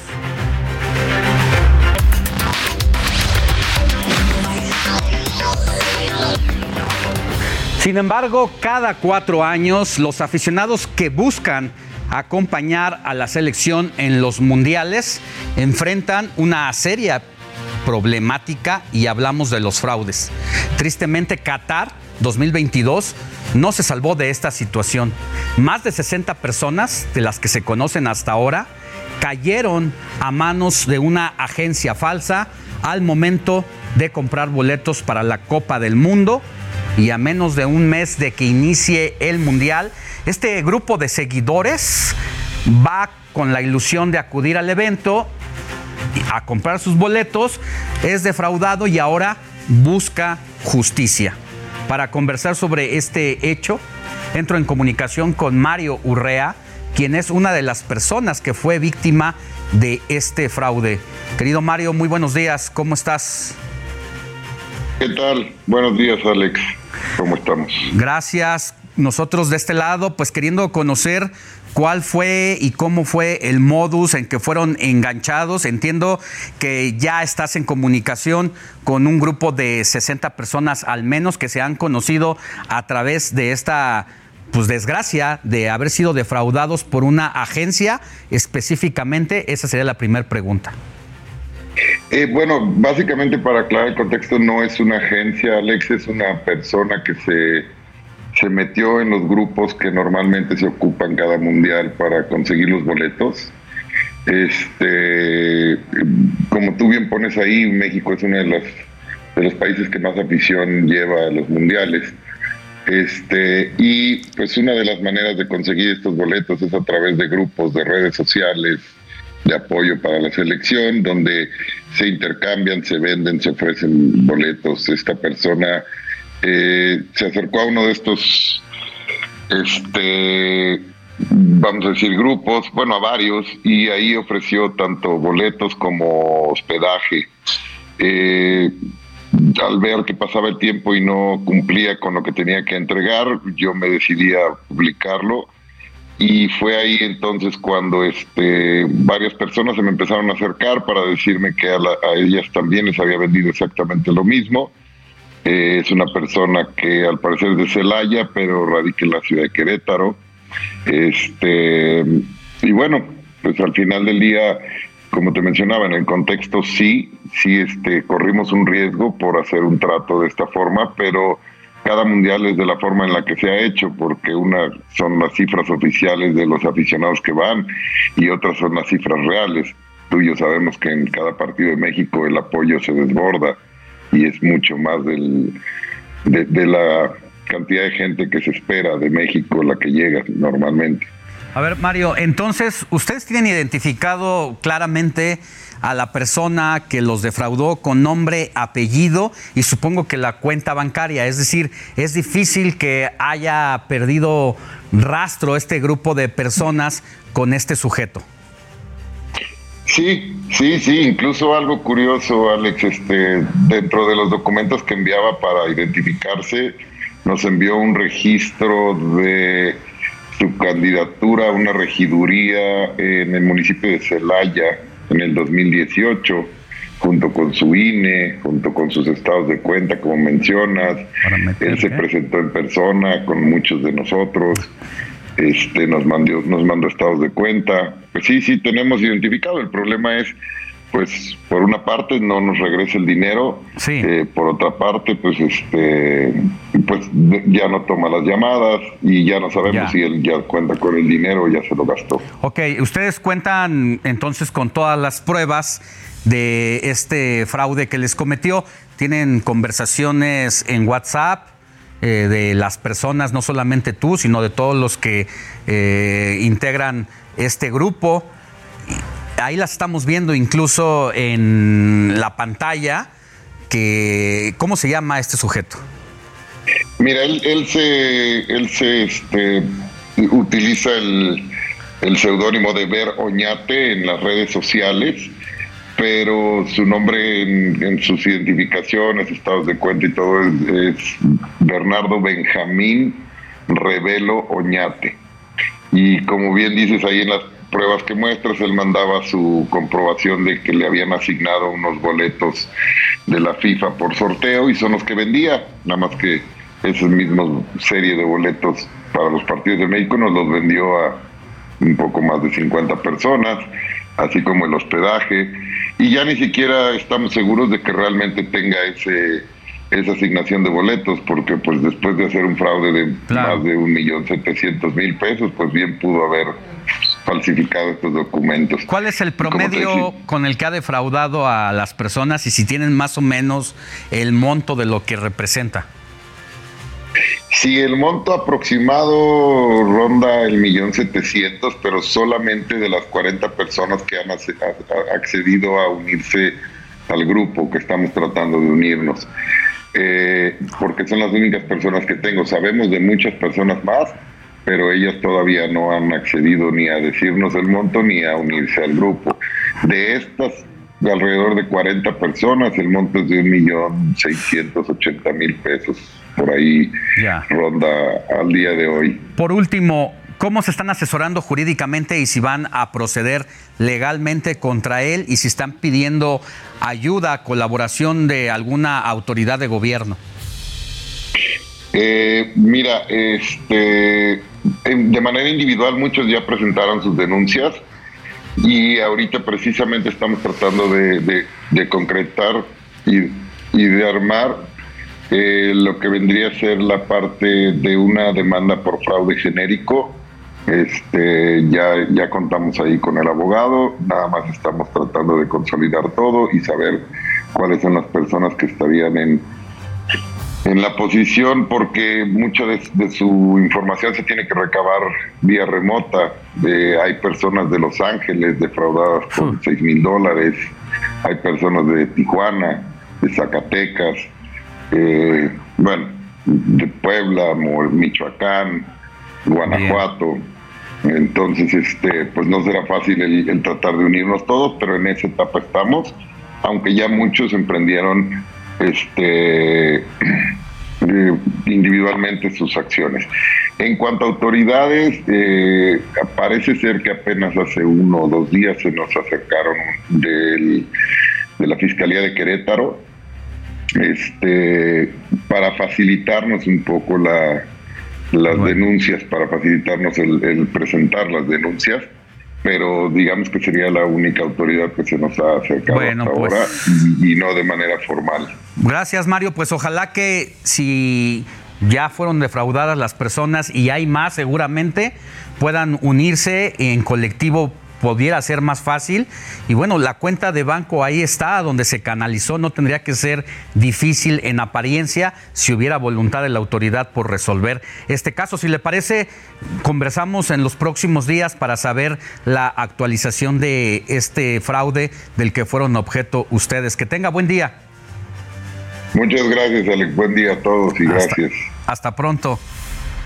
Regresamos a la Alameda Sur con Omar Patiño para que nos cuente cómo va el ambiente allá del evento que está llevando a cabo el Heraldo Media Group para en coordinación con Panini para precisamente intercambiar todas estas estampas. Mi querido Omar, ¿cómo van las cosas? Alex, gracias. Continuamos aquí exactamente en la Alameda Sur, en la alcaldía eh, Coyoacán, exactamente al sur de la ciudad. Y bien como tú lo apuntas, bueno, fíjate que aquí ya comienza el ambiente porque mira, el buen Mario está dando esta clase para pues agilizar y poner en marcha pues eh, prácticamente el cuerpo, ¿verdad? Para aquellos que pues obviamente ya se están levantando. Oigan, vénganse para acá porque terminando, mire, ya ellos, todos ellos ya compraron su álbum. Sí, claro que sí, el de Qatar 2022. Pero fíjate que hay un punto interesante e importante, querido Alex, porque mira, mira nada más, pensaríamos ¿no? en muchas ocasiones, esa bolita es para robar, aquí no, porque aquí es precisamente para intercambiar, órale, para intercambiar. Oiga, ¿cómo vamos, mi estimado? ¿Cuántas podemos intercambiar ahorita contigo? Mm, pues muchas, las que quieran. Ah, sí, a ver, échale una ojeada a este hermano y dime cuántas, cuántas eh, le faltan. A ver, chécale. Espéreme. ¿Cómo lo ves? Pues los- lo tienen medio No, lo, lo tengo medio vacío. No, está vacío. vacío. ¿Usted cuál tiene para intercambiar? ¿Cuántos tengo para intercambiar? Traigo como tres paquetes para intercambiar. Espéreme. ¿Tú cuántos traes? A ver. Ah, esa no la tengo, ¿eh? No, no la tiene. No la tengo. Oh, no, eh, tampoco la. Oye, no, espera. Bueno, ¿y por qué no me las regalas? ¿No se puede? Ah, Ah, ¿cómo? ¿Por qué? porque las tengo que intercambiar. No, no seas así. Nada más tan siquiera regálame unas cinco, ¿no? De las que tengas repetidas. ¿Y a cambio qué me da usted? Le mandamos un saludo a tu familia y una foto. ¿No? Ay, Te manda saludos a Alejandro que te está viendo ahorita. Saluda Alejandro. Hola Alejandro. Eso. ¿Y él qué crees que él está peor? Porque no tiene ni álbum. Imagínate. ¿Le regalas un álbum o qué? Ya no lo pienses, por favor, hombre. ¿No? ¿Quién es tu jugador favorito? Messi, Messi. Wow. La difícil, la difícil, mi querido Omar. porque no tiene nivel. A ver, ¿cuál es la estampa difícil de este álbum? Pues ahorita creo que es las extras. ¿Las qué? Las extras. ¿Esas cuáles son? Eh, espéreme. Digo, porque deberías entender que este, la gran mayoría de nosotros somos nuevos en esto, ¿verdad? Por eso Heraldo Media Group y Panini fusionaron y para eso precisamente estamos haciendo esto, para comenzar, obviamente, a, a conocer todo ello. Pero ¿cuáles son las extras? ¡Ay, en la torre! Mira, échale, una, échale un campaneazo de este lado, mi querido este, Johnny. A ver, ponlo así, mi hermano. Estas son las difíciles. Estas. ¿Estas son cuáles son? Las extras. Las extras. ¿Qué tal esas, mi querido Alex? Son las más difíciles de conseguir. ¿Por qué? Porque es que te tienen que salir seis estampitas, pero es muy difícil que te sal- salgan en el sobre seis estampitas. ¿Y tú ya tienes algunas? No. ¿No? ¿Ni una? Si me sale una, te lo voy a tener que cambiar como por cinco estampas. Si me saliera una. A ver, va. ¿Cuál es tu nombre? Emiliano, ¿Con quién vienes? con mi papá. Ah, no, también ya es un crack de este asunto, señor. Ya lo vi que usted saca y saca estampas de todos lados, de todas las bolsas. Usted pare- parece ya catafixia esto. No, es por él, te lo hago esto. Ah, no, pues está bien. Muchísimas gracias. No, al contrario. Su nombre. Francisco. Gracias, Francisco. Gracias. Nada más te molesto con mi álbum. Muchísimas gracias. ¿eh? No te lo vais a querer quedar. Mi querido Alex, aquí estamos. Aquí estamos y vamos a tratar de llenar, por supuesto, este álbum de Qatar 2022. ¿Usted qué está esperando? Señora, ya vienen los tamales. Señor, véngase a hacer ejercicio, pero pásenos a echar acá una visitadita a Panini y Heraldo Media Group. Alex. Gracias, Omar. Seguramente vas a salir con el álbum lleno, a pesar de que todavía estás en ese trueque de intercambio de estampas. No te vayas a llevar al baile al niño, por favor. Ahí te encargo. No, no, no, no. claro que sí, Alex. Estamos atentos. Gracias, Omar. día. Regresamos más tarde contigo. Buen día. Y mire, al Senado de la República también llegó la fiebre mundial- mundialista, sin importar la fracción parlamentaria, senadores y senadoras intercambiaron estampitas para llenar su álbum Panini. La fiebre futbolera llegó hasta el Senado. Los legisladores no desperdiciaron la oportunidad de unirse al intercambio de estampas y llenar el álbum de Panini Qatar 2022, aunque algunos lo están completando a marchas forzadas. Pues nos faltan muchas, no se unen al reto para donarme las estampitas. Le digo a Diego, le digo, haz una página de Facebook y ahí ponlas, este, ¿no? Porque se las lleva luego la secundaria. Pues yo creo que será como un 60. Apenas vamos en 60, piádense de mí, regalen. Mientras que otros ya lo terminaron. La verdad es mis hijos. No, soy tan. De niño no fui tan coleccionista de esto. Es- tengo tres hijos. Eh, Luis, eh, Lucas y Matías. Los tres lo llenamos entre los tres, ya terminamos. Las conseguimos en los tianguis. En el tianguis de la Narvarte, los recomiendo. Luego fuimos al fútbol de Ban Rural a Coxpa por calzar el hueso por allá. También ahí hay en donde juegan fútbol en los equipos. Y unos más hasta estampas personalizadas les regalaron. Hay quienes convocan a intercambios para apresurarse y poder tenerlo listo antes del 20 de noviembre, cuando arranque el Mundial. Lo cierto es que los senadores aprovecharon llenar el álbum para compartir un momento familiar con los suyos. Ese es precisamente uno de los puntos que se tiene este tipo de instrumentos, esa relación entre tus amistades, entre tus amigos, el intercambiar las estampas, cuál te salió a ti, cuál te salió allá. Y luego también, oye, que si lo compras por caja o que si lo compras por, por, sobre. Bueno, los de caja son los pirros. De lo que se trata pues es de, de pasar un rato en familia y de, y de que conozcan el mundo, que conozcan geografía, que conozcan las capitales, que conozcan que hay gente distinta, que conozcan que a los distintos también se les respeta por el color de la piel, por la religión, por la preferencia sexual, por lo que sea, se le debe respetar a todos. Pues sí, yo creo que es algo que sí te viene desde niño. Este, eh, mi, mi mamá, tienen hasta la fecha mis papás una tien- tiendita de abarrotes. Entonces, en esas tienditas, pues pasaban todas las promociones, todos los álbumes, todo, ¿no? Y mi mamá, como buena mamá, pues siempre estaba ahí, ¡ay, qué hora ya llegó esto! Y buscando, ¿no? Entonces sí me viene un poco de, desde niña. Pero ahora es mi hijo el que tiene 12 años, Diego Emilio, pues el que claro que está pues metidísimo en, el, en lo del álbum. Pero terminarlo también es cuestión de estar dispuesto a invertir una buena cantidad de dinero. En breve lo vamos a terminar, verás. ¿Cuánto le ha invertido? Una lana, ¿para qué te digo? Que no. sí le hemos invertido. Y como todo buen mexicano, el apoyo y el corazón está con la selección nacional. Yo todavía soy novata del- de las que apoya a México a, a ciegas y pues yo creo que todos, todos, todos lo, lo apoyamos y, y nada es imposible, ¿no? Creo que a eso vamos al Mundial también, a que, a que México sueñe con, con estar siempre en los primeros lugares. Yo te diría que México, obviamente, pero dejando a México por Brasil. Sin duda, México. Yo estoy de acuerdo con los guacamayos. El ejército dice que va a ganar México. No tengo ahorita algún favorito, desde luego que siempre el corazón estará con los mexicanos. El fútbol es uno de los deportes preferidos por los mexicanos y sin duda los legisladores no se quedaron fuera de la fiebre del Mundial Qatar 2022. Verónica Macías, Heraldo Media Group.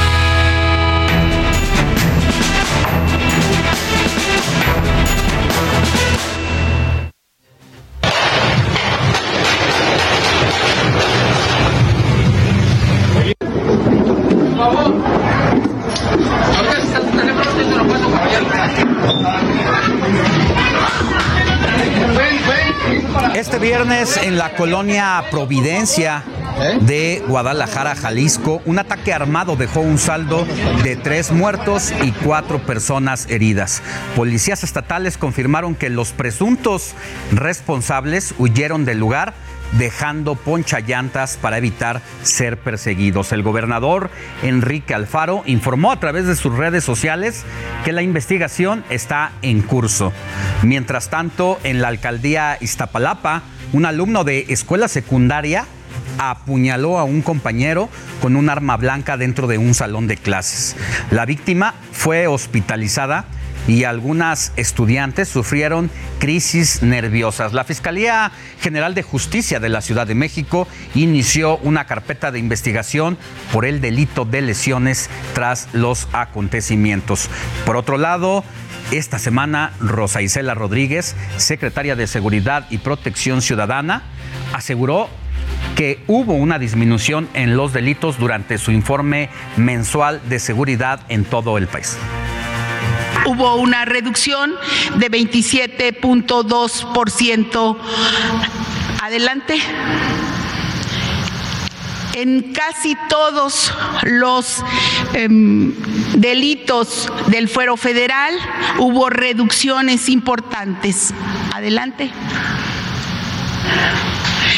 En el homicidio doloso disminuyó 13.9% y es el septiembre más bajo, el de este 2022, desde hace cinco años.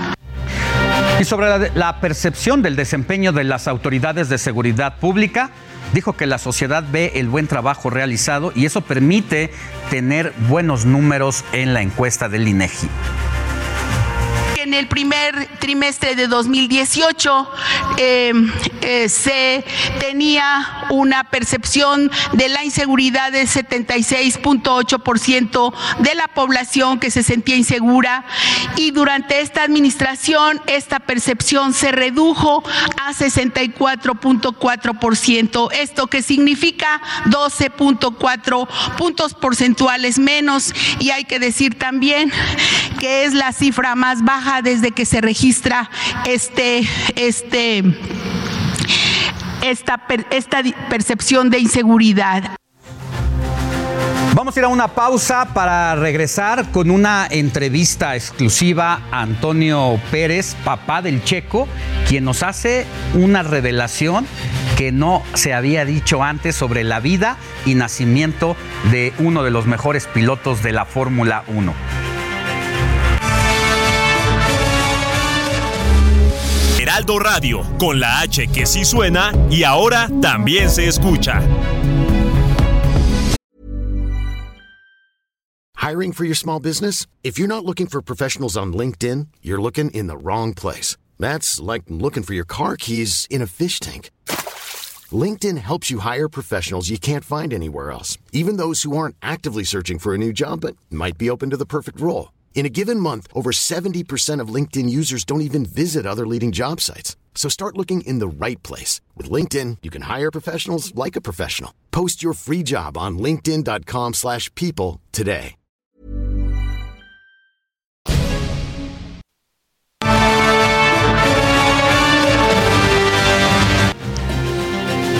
Vamos con las recomendaciones de los espectáculos con Gonzalo Lira.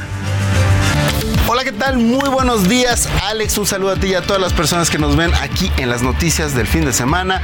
Yo soy Gonzalo Lira. Sabadito, temprano, solecito. Vámonos con nuestras tres recomendaciones en dos minutos. Y vamos a empezar con una recomendación para ver en casa porque ya se estrenó en la plataforma de Prime Video la película Argentina 1985.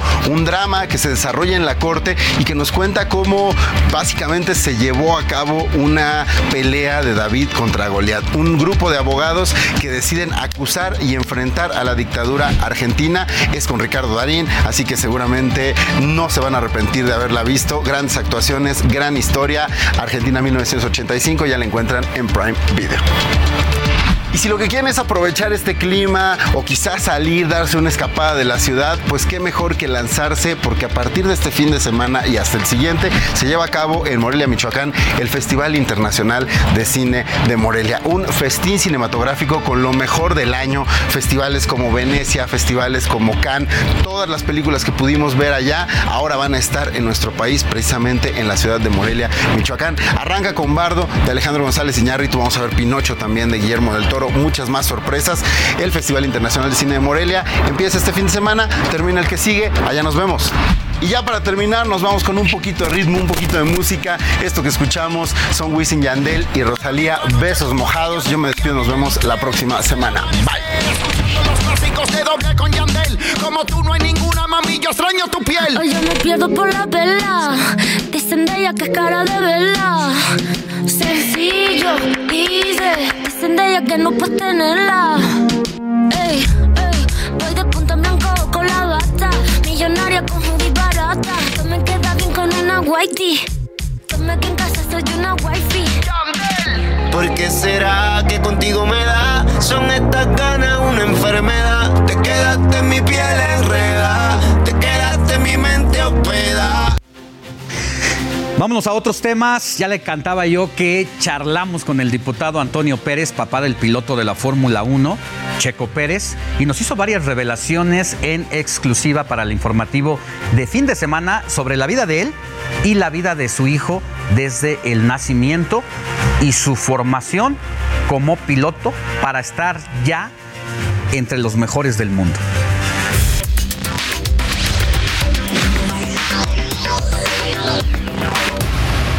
Estamos con el diputado Antonio Pérez Garibay, quien nos recibe aquí en su departamento. Diputado, muchas gracias. Alex, un honor, es tu casa. ¿eh? Caramba, aquí estamos llenos de triques, caray, como Oiga, dicen eh, mis lleno de, hijos, de el triunfos museo. y de éxitos. Y Bellos recuerdos a lo largo de tantos años. cuéntenos un poquito más de don Antonio, don Antonio Pérez, no nada más el diputado en este momento, el papá de Checo Pérez, sino quién es usted, dónde nace, quiénes son sus padres, de qué se la rifó eh, de niño, todo esto.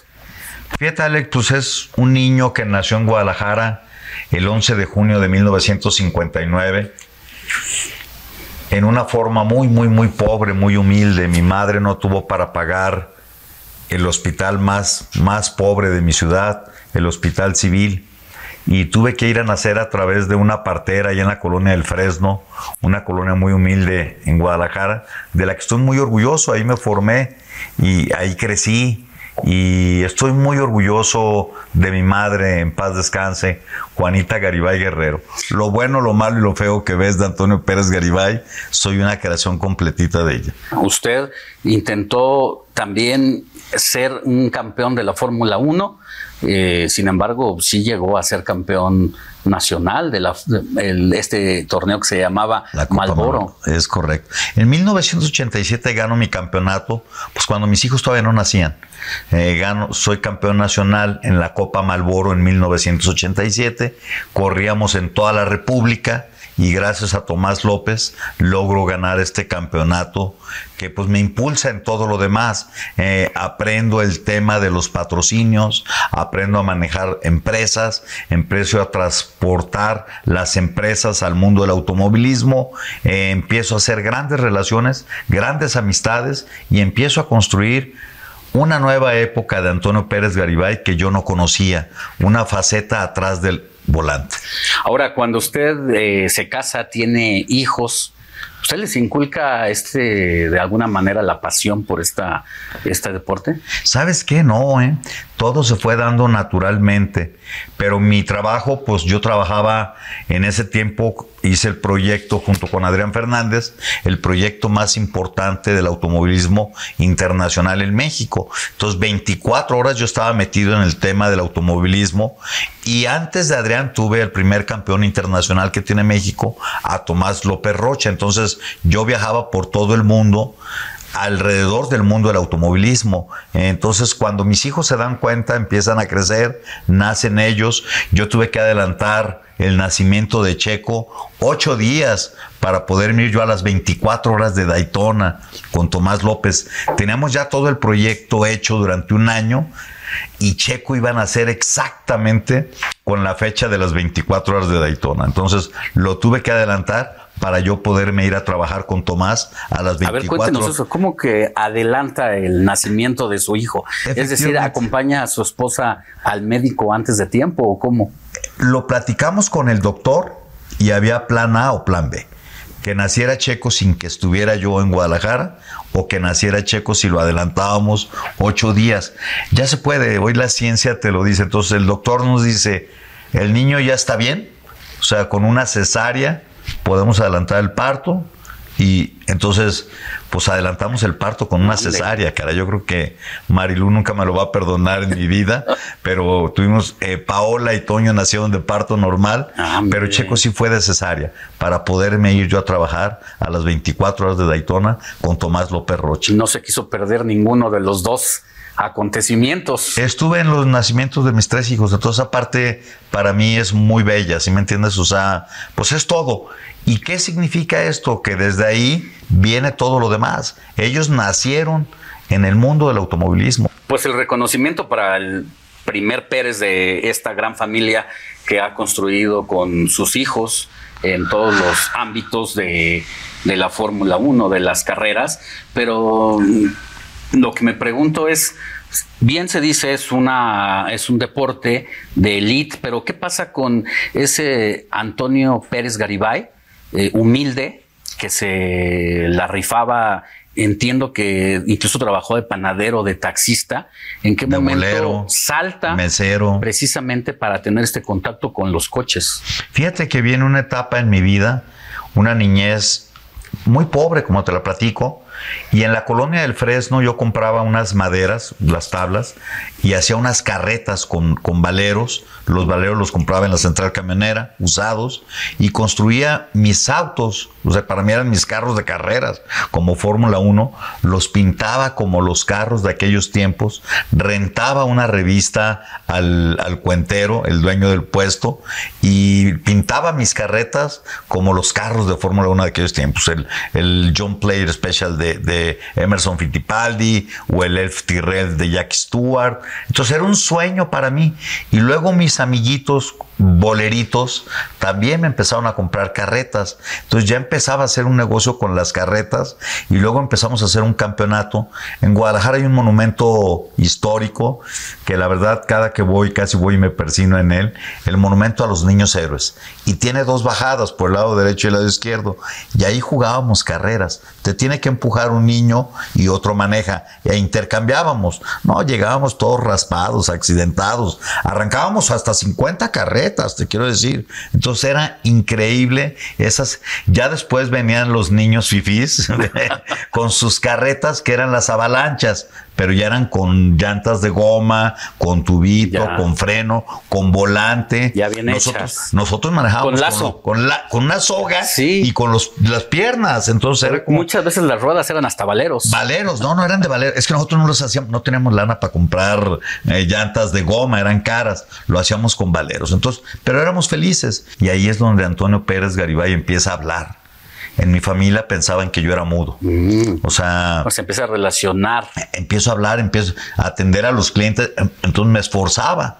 Y ahí es donde me doy cuenta que sí pude hablar, o sea, no era mudo, pero como no tenía mucho contacto con mucha gente, pues era un niño solito, si me entiendes, entonces empecé a hacer amiguitos boleros, empecé a conocer, empecé a aprender y me metí en este mundo y el mundo de los carros. Desde muy chiquito lo empecé a hacer.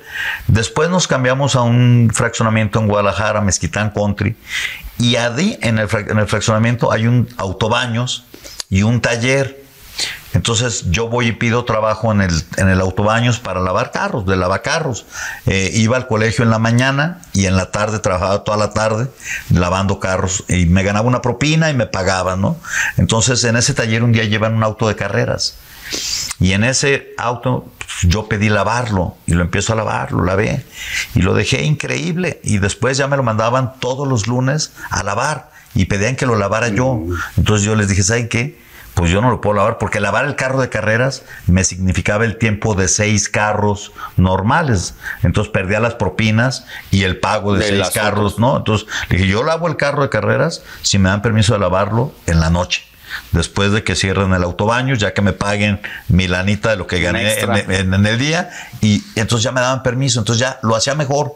Eh, con el gato de patín, le quitaba las llantas, lavaba las tolvas, lavaba los rines por dentro, motor, no, lo dejaba impresionante. Lo empecé a pulir con máquina, con esponja, lo enceraba. Entonces un día viene una persona y me dice, oye, ¿y por qué te gusta tanto lavar el carro de carreras? Digo, no, me encanta. Le digo, mira, ve todo esto. Pero ¿sabes qué? Aquí no saben cómo se lavan los carros de carreras. Pero es lo que tengo que hacer. Le digo, los carros de carreras no se lavan con agua. Eh, le digo, ¿por qué? Me dice, ¿por qué? Le digo, pues porque se oxidan los valeros, se tienen que lavar con WD-40. ¿Y cómo Le- sabía usted eso? Porque lo veía en la revista, en la, en la revista Automundo. O sea, Automundo, yo ahí, ahí me capacitaba de todo. Entonces digo, mira, y tampoco se debe de secar con estos trapos que me traen. Ve los trapos que me traen.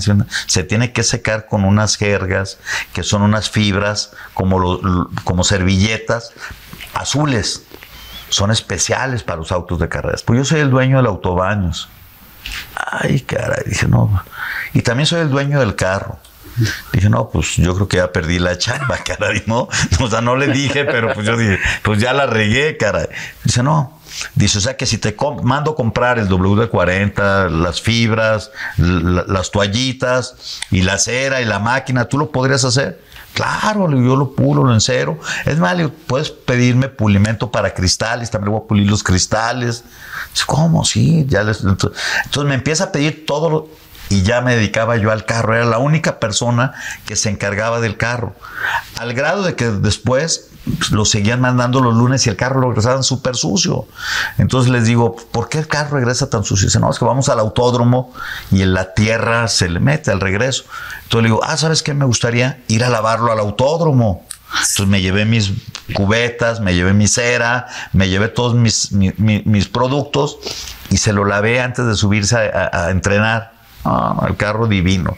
Me acuerdo que le ponía al, al auto al, al- al- el outline en reflejante de aquellos que usaban los camiones para, de- para Sí, que se sí, sí, reflejara. Entonces detallaba yo mucho el carro, le ponía estrellas a la pintura y le gustaba mucho a él que yo tuviera todas esas ideas. Y un día me dice, ¿sabes qué? Tú ya te vas a encargar del carro, Toño. Eh, fíjate, lo conocí como mi patrón, un hombre al que le debo muchísimo en mi trayectoria del mundo del automovilismo.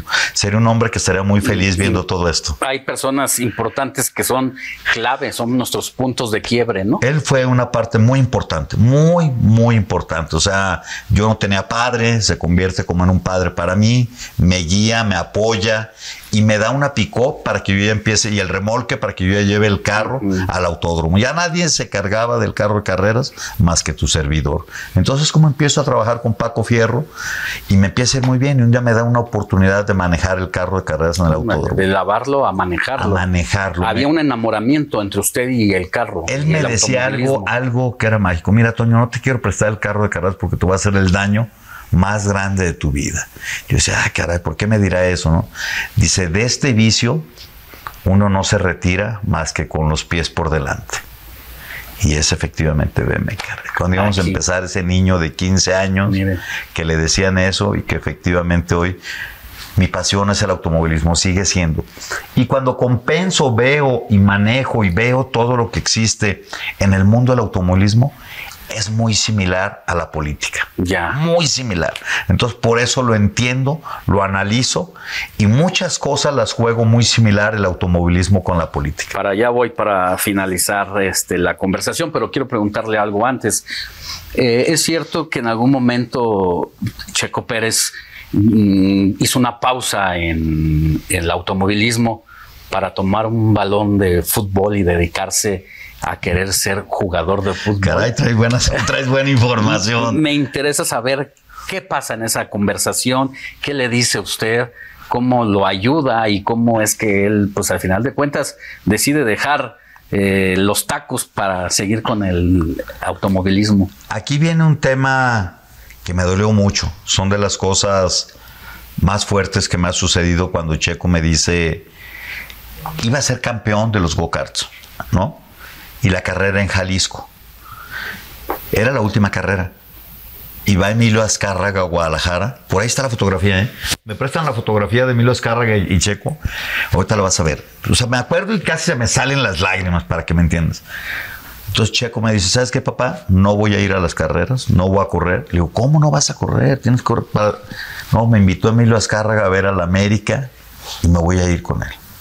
Le dije, no, no, no, no, no me digas esto. Este es el día que Checo me, me renuncia. ¿Cuántos años tenía el Checo aquí? Checo tendría 10 años. 10 años. Sí, entre 9 y 10 años. Entonces iba a ser campeón de los karts en Guadalajara, en el campeonato nacional, y, y renuncia para irse con Emilio Azcárraga al, al- al América Chivas. Entonces le dije, está bien, voy a vender todos los go-karts tuyos y se acabó esto. Papá, vende todo. Yo quiero ser futbolista y quiero jugar en el América. Oye, además, pues le estaba hablando, estaba hablando con el mero bueno. Pues le vendí todo, se la cumplí. Dije, aunque haya hablado con el mero bueno, le cumplí todo. Y vamos a ver a Toño como en un mes o dos meses a Inglaterra, en la Fórmula Ford. Y Toño ya entrenando, y Checo viendo y observando. Se bajaba Toño del carro en Inglaterra para platicar con sus ingenieros y Checo se subía. Se bajaba y se subía, Checo estaba ahí. Y me dice, oye papá, ¿tú crees que yo me alcanzaría a medir con, con, con Toño en esta categoría. No, hijo, tú ya no te vas a medir en esta categoría, tú vas a dedicarte al fútbol. Ya, ya, o sea, ya no hay carro Es lo que dijiste, es lo que elegiste. Dice, yo quiero ser piloto. No, no, no, tú vas a ser futbolista. Tú síguele como vas, tú serás futbolista. Yo de carros no quiero nada contigo. Y al siguiente fin de semana estábamos en Silverstone y al siguiente fin de semana había Fórmula 1 y me invitan al Gran Premio de Fórmula 1 a mí y a Toño. Y Checo pensaba que se iba a quedar para ver su primer Gran Premio de Fórmula 1. Lo regresé a Guadalajara con un amigo. Lloró, se quería quedar. Dije, no. Me dolía muchísimo el corazón porque yo hubiera preferido que hubieran ido Checo y Toño al Gran Premio en lugar de que fuera yo. Porque era una gran experiencia, ¿no? Iba a estar en el pit, o sea, me invitó Martin Donnelly, compañero de Ayrton Senna. Era una gran experiencia, valía la pena. Pero dije, mira, si flaqueo aquí, me va a aplicar el resto de la vida muchas más. Fui duro con él. Lo regresé a Guadalajara y ya me fui con Toño a, a Silverstone a ver la Fórmula 1, Toño y yo. Oiga, ¿y en qué momento decide usted meterse en la política? Precisamente en un tema de seguridad en Guadalajara, eh, con mis hijos, hubo un problema de seguridad en mi familia y nos fuimos a vivir al extranjero. Y estábamos viviendo en el extranjero cómodamente, gracias a Dios. Y yo te digo, te platiqué mis carencias, de dónde vengo. Y dije, algún día tengo que regresar. Me sentía un cobarde ver todo lo que está sucediendo en mi país. Y dije, ¿sabes qué? Me la voy a ir a jugar. Prefiero morir en México con mi gente que estar acá refugiado, cobarde. Pero tengo que regresar en un tema, en la política, a poner un granito de arena. ¿Cuál es el timón que trae ahorita en las manos? El volante que Voy está a manejando. continuar rumbo a la presidencia de la República. Quiero ser presidente de México, pero también estoy consciente que si no me diera, ojalá pueda llegar a ser gobernador de Jalisco. Diputado Antonio, muchas gracias por haber estado con nosotros. Es su casa, Le hay que caminar éxito. juntos. Lo que deseamos es que ojalá y que todo esto, y ustedes como medio de comunicación, lo transmitan para que les sirva a las nuevas generaciones, que vean las nuevas generaciones de dónde venimos, todas las carencias, toda la pobreza por la que pasamos los Pérez, ha valido la pena. Y hoy, que nos ha ido muy bien, lo volvería a hacer con cualquier otro piloto. Así es. Pues no para lograr el éxito se tiene que nacer en cuna de oro, ¿no? Ahí está, ese es el mensaje. Hay una palabra de Checo que es una grosería, por eso no la digo, pero es una frase muy buena de él. Dígala, Dice que- dígala. Que, en esta vida no puedes pasar sin chingarte. O sea, te es. tienes que chingar o abajo o arriba, pero no puedes pasar por esta vida sin chingarte. Gracias por habernos recibido aquí. Estoy a sus órdenes. Muchísimas gracias. Gracias a todo el equipo. Gracias a todo el staff.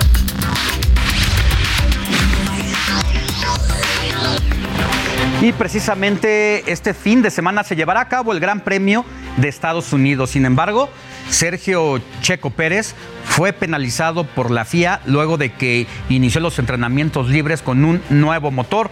Esto significa una caída de cinco puestos donde se clasifique. Y le tengo información de último momento. Le informo que la jefa de gobierno, Claudia Sheinbaum, ya llegó a Nuevo León para sostener un par de encuentros con militantes morenistas. Y además se reportaron retrasos y caos en la estación Constitución de 1817 de la línea 8 del metro de la Ciudad de México. Tal parece que las autoridades tienen este tipo de problemas ya que preparan su nueva maquinaria de vagones y trenes. Vámonos, vámonos hasta eh, a la Alameda Sur. Bueno, vamos a, tenemos problemas con el enlace, pero recuerde que está todo el equipo del Heraldo Media Group allá en la Alameda Sur, en la delegación o alcaldía, mejor dicho, de Coyoacán donde están metidos de lleno con el álbum del Mundial Qatar 2022 pero todavía les faltan estampas. Ponga mucha atención porque en el Heraldo Media Group, en colaboración con Panini, estamos organizando un intercambio masivo de estampitas precisamente allá en la Alameda. La cita es desde esta mañana de las 9 de este sábado 22 de octubre hasta las 12 del día. No olvide llevar su álbum y sus estampas repetidas porque habrá mucha, eh, muchas sorpresas. Vamos con nuestro compañero Carlos Patiño que ya está listo allá. Omar Patiño, ya te estoy cambiando el nombre, Omarcito. No te preocupes, mi querido Alex, muchísimas gracias. Fíjate que tengo cara de Carlos también, hace poquito nos cambiaron el nombre, pero no pasa nada, hombre. ¿Y qué tiene? No pasa nada. Oye, fíjate que estoy con el señor Miguel Ángel. ¿Te acuerdas tú del Mundial del 82, mi querido Alex? En España. Ve nada más esta reliquia. Claro, mira nada más, oye. Mira nada más del Mundial 82, cuando todavía salía Sport Billy. Sport ¿Y este Billy. qué crees? Que este sí está... Este ¿Lleno? sí está completamente llenito. Señor Miguel Ángel, me está viendo que estoy aquí este, luchando con el... Agárramelo ahí tantito, por favor, el micrófono. Muchísimas gracias. Ve nada más, échale un vistazo, mi querido eh, Johnny. Mira nada más, este nada más aquí tantito, jefe. Gracias. Es una verdadera historia la que hay y la que observamos aquí en este punto, en este eh, álbum de 1982. Austria, Argentina. No, bueno, mira nada más, oye. Aquí está toda la... ma- Imagínate, Diego Armando Maradona persona era delgado. Imagínate nada más, mi querido Alex. Es verdaderamente una chulada lo que tenemos en estos momentos en pantalla. Y esto pertenece nada más y nada menos que al buen eh, Miguel Ángel que está aquí con nosotros. Señor Miguel Ángel, oiga, 1982, esto es una verdadera reliquia, es la historia lo que tiene usted en manos. Sí, es cuando, eh, que nada, primero que nada, buenos días. Eh, Maradona empezó en el, en el Mundial del 82 precisamente y fue, fue su debut y obviamente pues fue un Mundial muy bonito. Claro. Eh, un Mundial muy bonito donde para mí desde un principio Brasil e Italia podrían haber sido los campeones. Italia le ganó a Brasil con un partido muy, muy interesante y llegó a la final contra Alemania y, y Alemania no, no, pudo, no pudo con la mejor defensa que había en ese momento en el mundo. Un era- almanaque sin duda alguna. Yo le agradezco a usted, don Miguel Ángel, que tenga usted maravilloso eh, sábado. Gracias y qué mejor aquí con Heraldo Media Group y también con Panini y que trajo esta belleza. Es un placer y gracias a usted también y como lo dije anteriormente a Fernanda, que Dios bendiga al Heraldo de México. Muchas gracias, de verdad le agradezco mucho. Gracias y que tenga muy buen día, ¿eh? Nosotros echamos un tamal, ¿no? ¿O qué? Órale, ya está, ya dijo. Mi querido Alex, señora, señor, ¿qué está esperando? Jálese para acá, hombre, véngase para acá a la Alameda del Sur, Alcaldía Coyoacán. Lo esperamos, Heraldo Media Group. Y ¿sabe qué? También está Panini para hacer esos cambios de tarjetas. Tráigase su álbum de Qatar 2022. Regreso a los micrófonos, mi querido Alex. Como siempre, es un verdadero placer y feliz sábado. Abrazo, Omar, muchas gracias y nos estamos viendo por allá. Buen día. Hasta aquí el informativo de fin de semana de esta edición de sábado. Recuerde que usted y yo nos vemos mañana en el radio. Heraldo Radio, la H se lee, se comparte, se ve y ahora también se escucha. afectados sobre el movimiento que están iniciando para exigir investigaciones. Las flores de cempasúchil ya embellecen casas y avenidas del país para la celebración del Día de Muertos. Abordaremos todo sobre los festejos y el desfile del Día de Muertos en la Ciudad de México. Charlamos con el diputado Antonio Pérez, papá del piloto de Fórmula 1 Checo Pérez. Nos hizo varias revelaciones en exclusiva sobre su vida y la vida de su hijo desde el nacimiento y su formación como piloto para estar entre los mejores del mundo.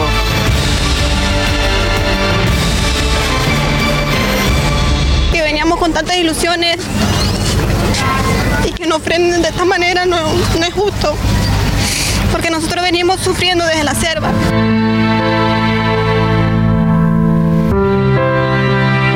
no decir no sirve o no va a alcanzar. No, vamos a que se agote el número, las 24 mil visas temporales o permisos.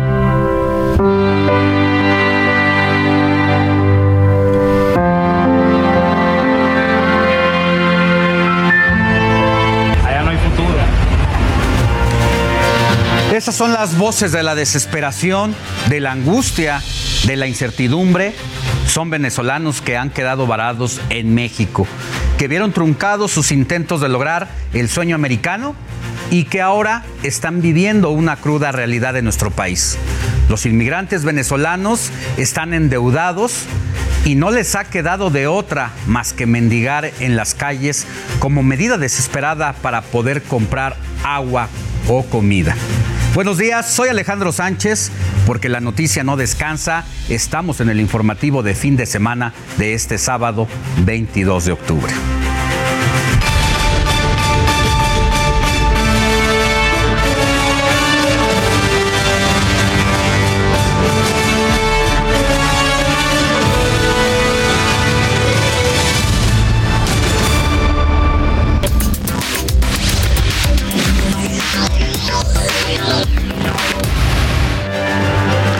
San Pedro Tepanatepec, Oaxaca, al menos 13 mil migrantes se encuentran varados en campamentos improvisados.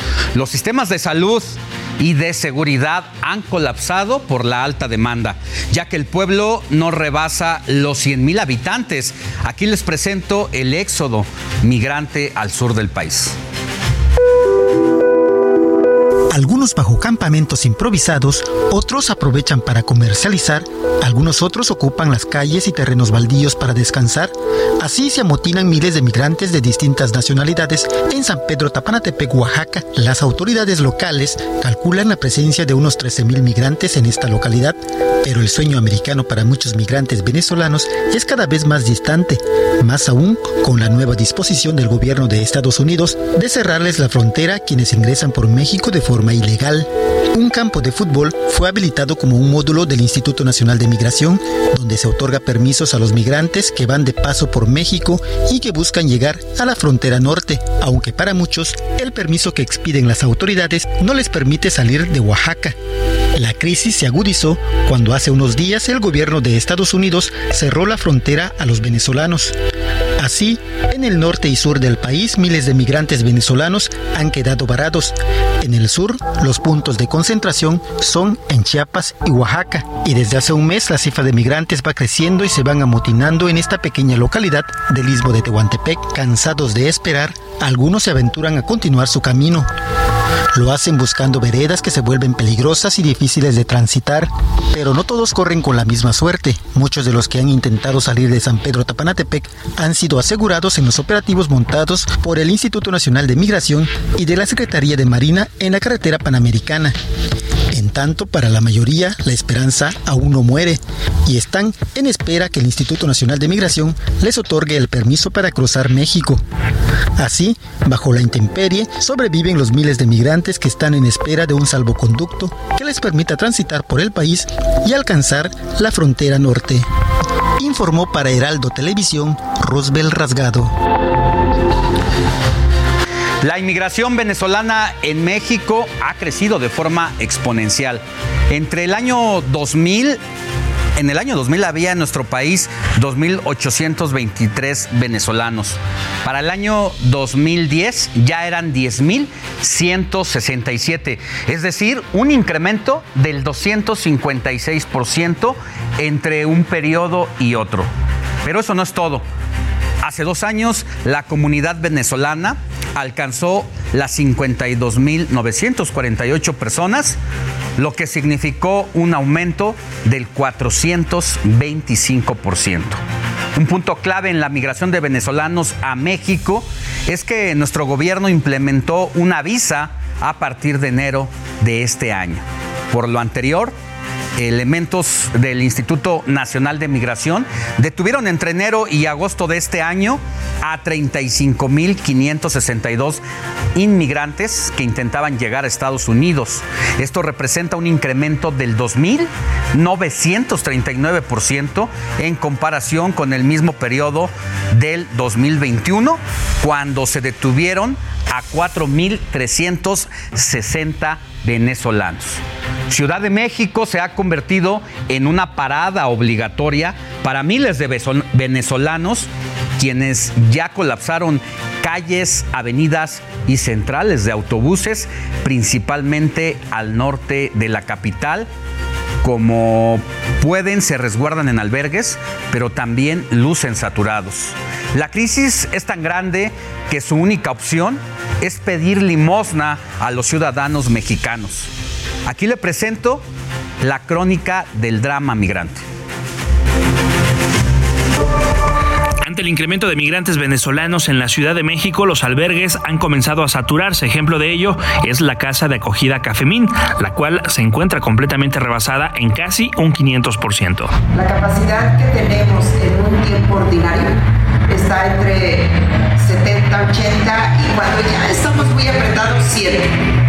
Pero ahorita tenemos una población de 538, en los cuales 440 son venezolanos. Para tratar de conseguir una estancia digna, asociaciones civiles e iglesias se han acercado al gobierno capitalino y aunque han tenido contacto con el subsecretario de gobierno Ricardo Ruiz, hasta el momento no hay una solución concreta. Seguimos recibiéndonos. A ninguno hemos dejado en la calle. ¿sí? A ver hasta cuándo reacciona el gobierno de la Ciudad de México. Todos los días estamos recibiendo 20, 30, todos los días. Asociaciones civiles calculan que el flujo de venezolanos que llegan a la capital ronda las mil personas por semana. Los números cobran vida. Heraldo Televisión realizó un recorrido por la terminal de autobuses del norte, donde se concentran venezolanos que apenas van camino a la frontera con Estados Unidos. Algunos de ellos ya saben lo que es ser deportados. Y es algo tremendo para regresar a sus países. Otras personas vendieron su casa, vendieron sus corotos, vendieron sus cosas para llegar hasta el sueño americano y de repente la noche a la mañana el presidente Biden digan que no lo va a dejar permitir entrar. Es algo doloroso. Hubo un decreto que salió el 12. Mi permiso lo saqué el 10. O sea, yo debí de haber entrado porque era del 10. Vamos a llamar a sus familiares, ahora sí se van a ir a sus lugares. Cuando salimos, nos esposaron de brazos. Siempre nos mantuvieron esposados de brazos, manos y cintura. Y nos llevaron a la frontera con México. Pero Migración de México hizo lo mismo que estuvo haciendo Estados Unidos. La zona de Lindavista han sido vistos algunos migrantes pidiendo apoyo económico o alimentos a peatones y automovilistas. Por ello, representantes de albergues y refugios en la Ciudad de México piden se tome con seriedad el tema y se realicen acciones inmediatas, pues además de llegar a la capital con los sueños rotos, algunos ya comienzan a enfermarse. Además, las mujeres sufren de acoso sexual. En la redacción, Augusto Tempa para el Heraldo Televisión, Gerardo Galicia. Bueno, y mientras esto pasa en la realidad de la migración en nuestro país, sobre todo de venezolanos, mientras tanto, funcionarios de la Embajada de Venezuela en México, pues no han manifestado postura alguna. Solamente han emitido algún tweet donde hablan del horario de sus oficinas, pero no han dicho nada sobre esta cruda realidad. Y algo similar sucede en los medios venezolanos, tanto en el Universal como La Nación, allá en aquel país. Publicaron un par de notas donde solo anuncian que nuestro país pidió a los Estados Unidos atender la crisis migratoria. La necesidad porque no tenemos nada que darle a nuestros hijos.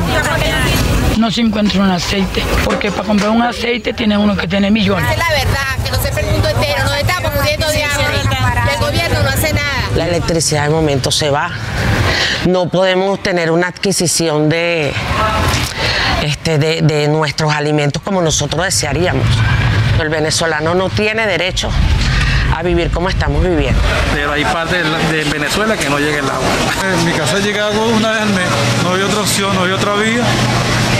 Y bueno, so- sobreviví pues a supervivencia. Pues en el informativo de fin de semana metimos la mirada de lo que está ocurriendo allá en Venezuela, por qué tanta migración y estas son las voces de los miles o millones de ciudadanos que viven en Venezuela, donde la pobreza llega al 94.5% de la población. Así de cruda la realidad. Una canasta alimentaria cuesta 392 dólares, es decir, casi 8 mil pesos mexicanos. Razón por la que uno de cada tres habitantes tienen dificultades para adquirir productos básicos. Y sobre el tema hablo, habló para el Heraldo Televisión Lisbeth Guerrero, directora y cofundadora de Apoyo a Migrantes Venezolanos. Ella explicó las causas que orillan a los miles de migrantes a huir de su país no hay seguridad de ningún tipo en Venezuela, ni de asistencia, ni de servicios, ni este, seguridad pública a las personas que incluso van en contra de alguna opinión del régimen venezolano, se les este, crean expedientes incluso este, y se ponen presos y no solo se ponen presos, sino que sufren torturas y demás. Entonces, efectivamente, la gente en Venezuela sale y eso se tiene que entender también. El migrante venezolano es un migrante nuevo, un migrante que está aprendiendo, pero se tuvo que salir por necesidad, por un desplazamiento forzado por las situaciones que se viven en Venezuela. Además dijo que la situación en la Ciudad de México es delicada, pues sus paisanos se encuentran a la deriva. La situación, sobre todo aquí en Ciudad de México, ha sido bastante fuerte porque han quedado muchos migrantes varados que ya venían en camino y que efectivamente se quedaron este, en stand-by ante una medida que no saben si continúan, qué hacen, si se regresan, o sea, quedaron en una situación bien delicada. Igualmente han sido devueltos por parte del gobierno de Estados Unidos. Ni siquiera las organizaciones de la sociedad civil se van a dar abasto para la cantidad de venezolanos que está llegando a Ciudad de México. Así es, Estados Unidos los regresa y exige a México que impida que los venezolanos lleguen a la frontera norte y mientras eso ocurre, pues Estados Unidos también ha omitido la problemática a pesar de que el destino anhelado de los extranjeros es llegar precisamente a aquel país. Por su parte, la organización no gubernamental con sede en Nueva York, Human Rights Watch afirmó que la expulsión de migrantes viola el derecho internacional.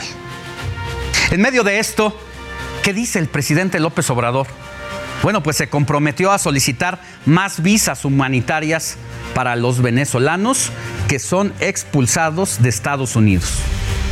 Para 24 mil y si se abre este mecanismo, pues aprovecharlo.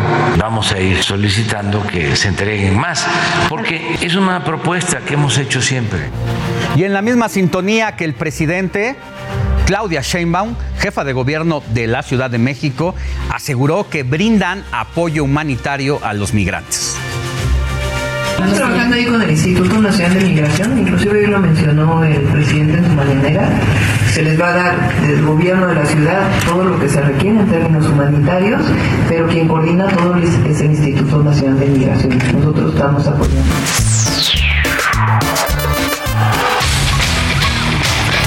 Contra las cuerdas por Alejandro Sánchez. Venezuela se desentiende de su grave problema nacional que lleva a miles de sus ciudadanos a abandonar el país por falta de oportunidades. Los albergues acá están llenos de venezolanos, son el nuevo rostro de la migración, superando a los centroamericanos. Y mientras los sudamericanos viven como presos en albergues o se dispersan por el centro del país pidiendo limosnas o viendo cómo instalarse en la base de la sociedad mexicana, el embajador de Venezuela, Francisco Arias, vive a cuerpo de rey y no puede dedicarle tiempo a esta problemática. Tampoco se sabe qué está haciendo la Cancillería, qué es, si están buscando al embajador para tomar medidas y abordar la crisis migratoria. Es que quien despacha en la Secretaría de Relaciones Exteriores es una corcholata presidencial y ahorita solo tiene tiempo para atender sus aspiraciones para el 2024 que consisten, por ejemplo, en grabar sus TikToks, que por cierto son de pena ajena por el ridículo en el que se expone todos los días Marcelo Ebrard. En la pelea por el poder siempre hay alguien contra las cuerdas. Te invito a que me leas de domingo a jueves en el Heraldo de México, el diario que piensa joven.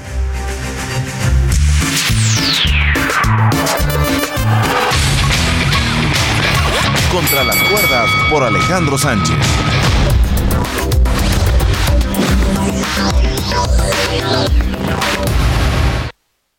No va a haber tapados ni dedazo. Nada de que este es, ya lo destaparon, ya lo decidieron allá arriba. No, va a decidir el pueblo. Pues dice el presidente, no habrá tapados ni dedazos. Una de sus corcholatas estuvo muy movida.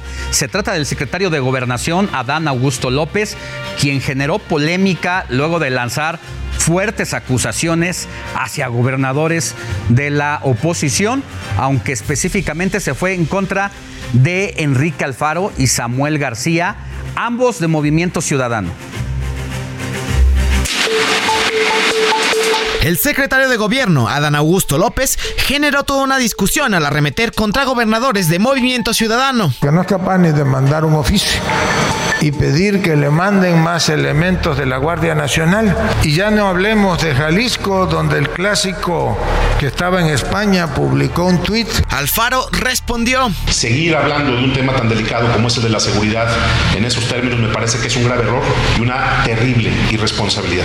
Mientras que llamó hipócrita, egoísta e incapaz a Samuel García. Como Nuevo León, el gobernador, porque se lo va a decir con todas sus palabras, actúa con hipocresía y con egoísmo. El gobernador tomó acuse de recibo, pues cuestionó en redes los ataques en su contra, pero no quedó ahí, ya que Adán Augusto aseguró que los tabasqueños son mucho más inteligentes que los norteños. Nosotros somos mucho más inteligentes que ellos y quienes se precian de ser inteligentes pues hacen las cosas con menor esfuerzo. Así, los dimes y diretes desde la Secretaría de Gobernación con la oposición. Iván Márquez, Heraldo Media Group. Bueno, y precisamente todo esto ocurre luego de que Movimiento Ciudadano ha pedido la comparecencia del secretario de la Defensa, Luis Crescencio Sandoval, a la Cámara de Diputados y Morena ha impedido ha arropado al general del ejército para que vaya a comparecer en un momento de la crisis más importante que vive el ejército por todo lo que tiene que ver con el robo de la información, el famoso guacamaya que les sustrajo más de 4 millones de eh, hojas de información secreta del ejército. Y ahora pues eh, Adán Augusto parece tomarse pues a la defensa del ejército para arroparse mutuamente. Y por cierto, pues Adán Augusto López confirmó que estará el martes en Morelia, Michoacán, para promover la reforma de la Guardia Nacional. Este protagonismo que ha tomado el secretario de gobierno. Incluso lo describió nuestra compañera Marta Anaya en su columna del viernes en el Heraldo de México. Golpe de timón es Adán. Ella describe que los militares tienen un gran poder en la política, de tal forma que muestran preferencias hacia Adán Augusto López para que pueda convertirse en el candidato de las Fuerzas Armadas.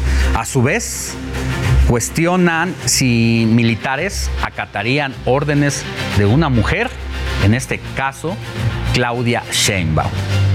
Y hablando de presidenciables, precisamente Claudia Sheinbaum va a viajar a Monterrey este mismo sábado para sostener giras de trabajo. Por su parte, el canciller Marcelo Ebrard hoy estará en Morelia, Michoacán, conversando con empresarios y diputados. Y por si tenía el pendiente, este sábado el presidente Andrés Manuel López Obrador va a visitar Olina La Guerrero a las 12 de la tarde. Posteriormente viajará a Huehuetlán, eh, el chico allá en Puebla. Y en nuestra sección de hoy, soy capaz de lo que sea por un like. Esta semana seguimos afirmando cómo los políticos buscan desesperadamente llamar la atención de la gente a través de las redes sociales. Y en la medalla de bronce tenemos al presidente de Morena, Mario Delgado, quien se unió a la fiebre futbolera y cómo le va a los Pumas. No le quedó más que ver, eh, pues que son las semifinales por televisión las que tendrá que ver. ¿Cuál liguilla? En los Pumas no hay liguilla. Se marchó y a su barco le llamó libertad. ¿Cuál liguilla? los Pumas no hay liguilla. Para quienes nos seguían por radio, pues ahí estaba eh, el presidente de Morena.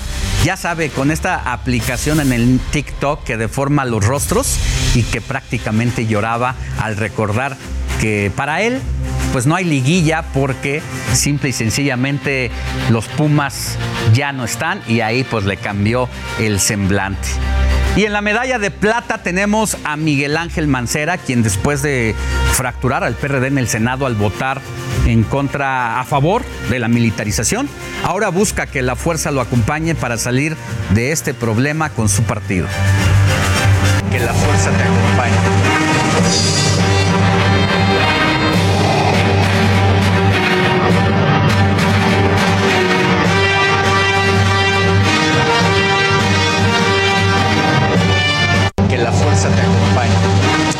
Bueno, pues en este TikTok, el periodista Miguel Ángel Mancera aparece vestido como Darth Vader y, muestra imágenes del desfile de la saga Star Wars ocurrido la semana pasada aquí en la Ciudad de México.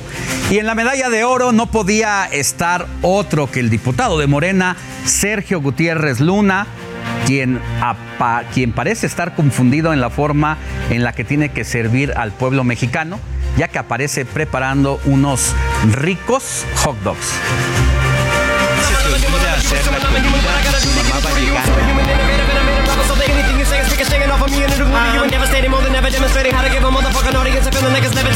Como cuando se te olvida hacer la comida, mamá va Ahí está el diputado a dos manos preparando los famosos hochos, como se le dice acá en el centro del país a esos bocadillos.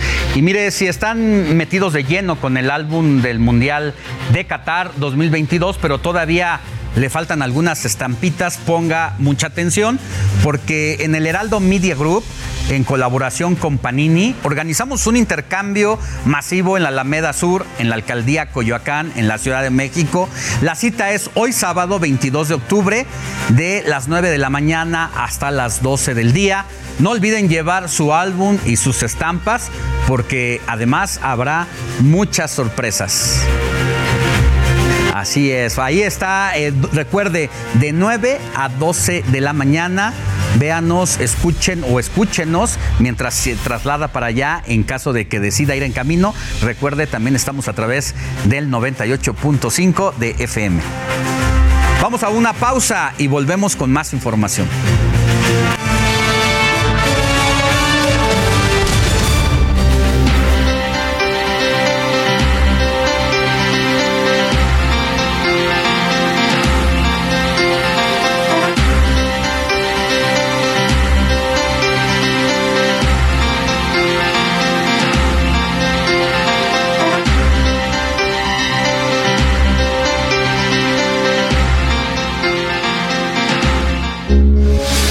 Radio, con la H que sí suena y ahora también se escucha.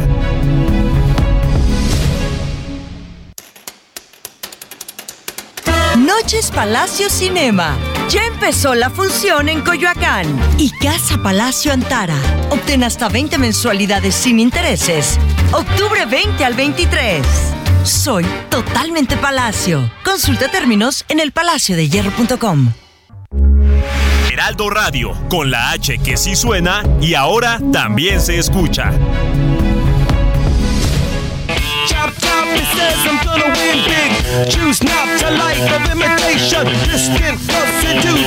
Escuchamos la canción Can't Stop de la banda de rock estadounidense Red Hot Chili Peppers, ya que serán parte del line-up del Vive Latino que se llevará a cabo el 18 y 19 de marzo de 2023 en el Foro Sol de la Ciudad de México. Escuchemos un poquito más de esta banda.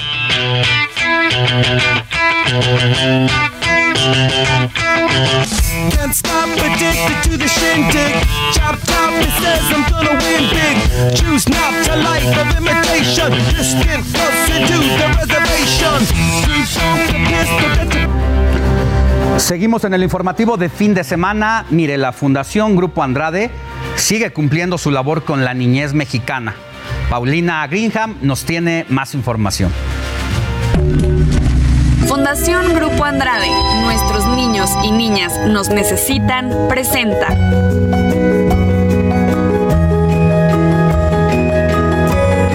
Tu causa, mi causa gusto me da que estén una vez más con nosotros en esta emisión de Tu Causa, Mi Causa. Gracias por estar aquí. Yo soy Paulina Greenham y como ustedes saben, la educación marca la diferencia en el futuro de las niñas y los niños mexicanos, porque obviamente los provee de herramientas con las que van a poder progresar en su vida, muchos conocimientos que a veces nosotros damos por sentado, pero que lamentablemente pues no todos pueden disfrutar. Y es por eso que el día de hoy nos acompaña Alan Franco, que es director general de la Fundación para la Asistencia Educativa Buenos días, Alan, ¿cómo estás? Ah, buenos días, Paulina, muy bien. Muchas gracias por la invitación. Gracias a ti por acompañarnos y quiero que me cuentes un poquito qué pasa en esta fundación, cómo surge esta fundación. Bueno, Fundación FAE tiene más de 30 años y fue la primera fundación que entró a lo que es lo que era el bordo de Sochaca, el tiradero, eh, ah, eh, que era el tiradero de la Ciudad de México. Sí. Eh, ahí tenemos un plantel en la Colonia del Sol y de ahí después pasamos a un segundo plantel que está en Chimalhuacán.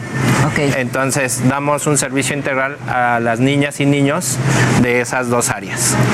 ¿Cuál es la misión más importante de FAE?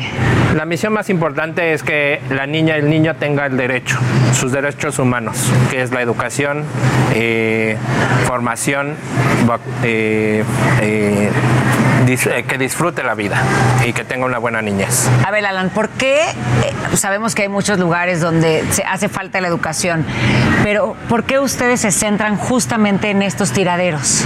Bueno, ahí desafortunadamente hay niñas y niños que todavía no tienen pues, un acta de nacimiento, que no tienen el acceso escolar y lo que nosotros hacemos es tener un proyecto integral donde traemos a la niña y al niño y les damos todo lo que es educación formal, eh, valores, eh, nutrición, salud y hasta vacaciones porque es parte de, digamos, si, uno, si uno genera eh, que la niña el niño tenga estas clases de experiencias, va a hacer que la familia o el núcleo familiar de ellos tengan el punto de vista que sí hay más esperanza, que sí hay más cosas que hacer y que no nada más estar alrededor y, sobrevivir. Y como dices, no solo la familia, me queda claro que claro que lo van a ver, pero los niños van a tener una conciencia mucho más amplia de lo que hay para, para todos, ¿no? Y que tienen, que tienen derecho a vivirlo, aunque a veces no se los hayan enseñado, ¿no? Así es. Entonces, eso es, eso es parte de nuestro programa de integración al cual eh, lo, lo, llevamos a cabo eh, pues ahora sí, con, todo el apoyo de, personas y empresas socialmente responsables. ¿Cuál es el problema más grave que enfrenta hoy la educación en México? Pues el problema mayor es que no tiene el acceso a una escuela. No hay, no hay escuelas, no hay un, una edificación donde, donde la niña, el niño pueda ir y, y, tener ese derecho a la educación. Entonces nosotros estamos intentando hacer que esto cambie. Ahorita como decías, ¿no? Ni siquiera tienen un acta de nacimiento. Uno no se imagina que haya una persona que, o, no te imaginas la importancia de un acta de nacimiento porque te da derechos, porque te da personalidad, ¿no? Exactamente, exactamente. y eso es lo que es. Eh, así que eso es como la base de nuestro proyecto de integración, donde el niño empieza con su acta de nacimiento y de ahí pase a una, a una educación eh, formal y de ahí todas las otras actividades que, que se llevan a cabo.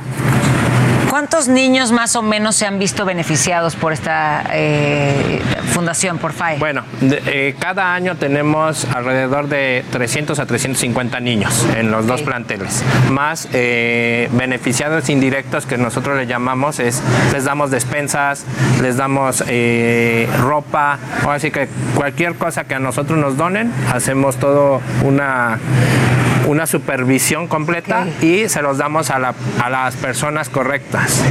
¿Cómo es que FAE se ha visto beneficiado por Fundación Grupo Andrade? ¿Cómo estamos ayudando? Híjoles, demasiado.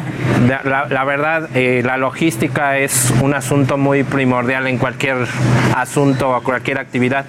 Nosotros eh, tenemos dos camionetas que nos ha donado Fundación Grupo Andrade en la cual nosotros traemos a los niños. Es el niño o la familia puede decir, sí, quiero, quiero tener esta, esta beca o quiero tener esta actividad, pero desafortunadamente no tienen el acceso al transporte o es muy caro el transporte. Fíjate, o sea, ¿los niños viven ahí? Los niños viven alrededor del relleno sanitario.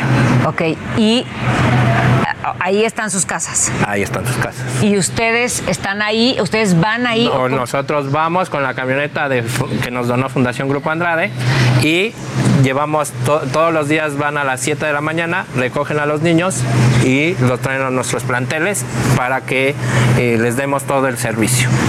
Wow, la verdad es que me parece increíble cómo cuando unimos fuerzas, cuando hablamos de las cosas y las visibilizamos, porque todo el mundo damos por hecho, como cuando tienes la educación, das por hecho que es normal que todo el mundo tuviera la educación, ¿no? Así es. Y que tenga un acta de nacimiento y que todo el mundo tiene comida, por lo menos pues para lo que... Sí, para... No es cierto. No, no es así cierto. Es, así es, desafortunadamente no. Y, con lo, y cuando empezó la pandemia tuvimos que hacer un cambio drástico porque nunca paramos, nunca cerramos. Okay. A pesar de que sí tiempos difíciles de la pandemia, y nosotros mandábamos a los maestros a, dar el servicio en un campo de fútbol abierto para que los niños vinieran, porque los mismos niños decían, yo quiero seguir, yo quiero seguir teniendo educación. Yo, este, desafortunadamente, mi papá ya no me puede ayudar porque yo ya sé más que mi papá. Okay. Entonces, eh, desafortunadamente llegó esta pandemia, pero pues nunca cerramos, mandamos y con la nutrición mandamos despensas cada, cada A ver, ahorita que hablas justo esto de las despensas y, hablábamos de lo que ha pasado también con esto de las camionetas que ha podido ayudar Fundación Grupo Andrade, ¿cómo podemos sumarnos nosotros, así la gente que nos está viendo hoy dice, yo quiero ayudarlos, ¿cómo ayudamos? Bueno, eh, pues nos pueden contactar por nuestra página web, que es fae.org.mx. Ahí está el número de contacto. fae.org. org.mx. Ok. Y ah, ahí está nuestro, este, nuestro mail, contacto arroba fae.org.mx. Ok. Y o por WhatsApp al 5571. Ahí lo ponemos, ¿no? 5571. 96 56 35. Ok. Y eh, ahí podemos, este, pues ahora sí que saber eh, qué es lo que quieren las personas ayudarnos. Y, y, si alguien quisiera estar en sus planteles y que no esté todavía, ¿puede entrar? Ah, claro. Aunque no viva por ahí, o sí, o cómo es. Mira, eh, nosotros tenemos el acceso a cualquiera. Ok. Ahora sí que no hay, no hay, este, no hay un límite. Ok. La, la, verdad, nosotros lo que queremos es ayudar a la niña, al niño, a que, a que tenga una educación, a que tenga una niñez bonita, que diga... Me que la recuerde y diga... Que la recuerde y que cuando diga... fui niño tuve todo esto, ¿no? Exactamente. Y ahorita con nuestro proyecto de integración es... Hay niñas y niños que dicen, pues aquí vivo y aquí voy a seguir y voy alrededor de un relleno sanitario y no hay más, no hay más no para adelante. Sí. Digamos, aquí me voy a quedar. Y es lo que queremos, es quebrar ese círculo vicioso de que sí hay esperanza, que sí uno puede educar, educarse y salir y tener otra forma de vida.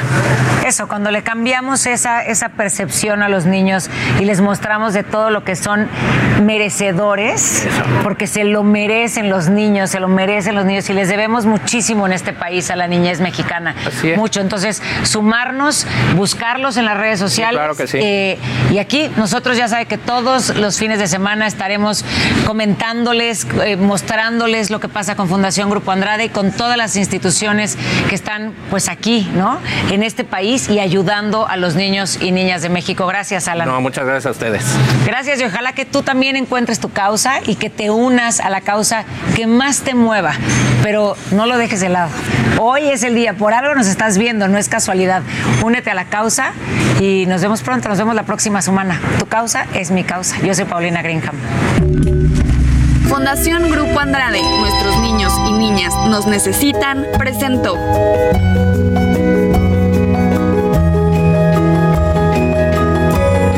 Tu causa, mi causa.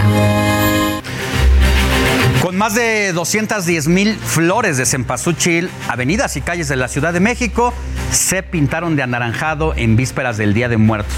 Vamos hasta Paseo de la Reforma con mi compañero Gerardo Galicia para que nos platique más de todo esto. Buenos días, Gerardo.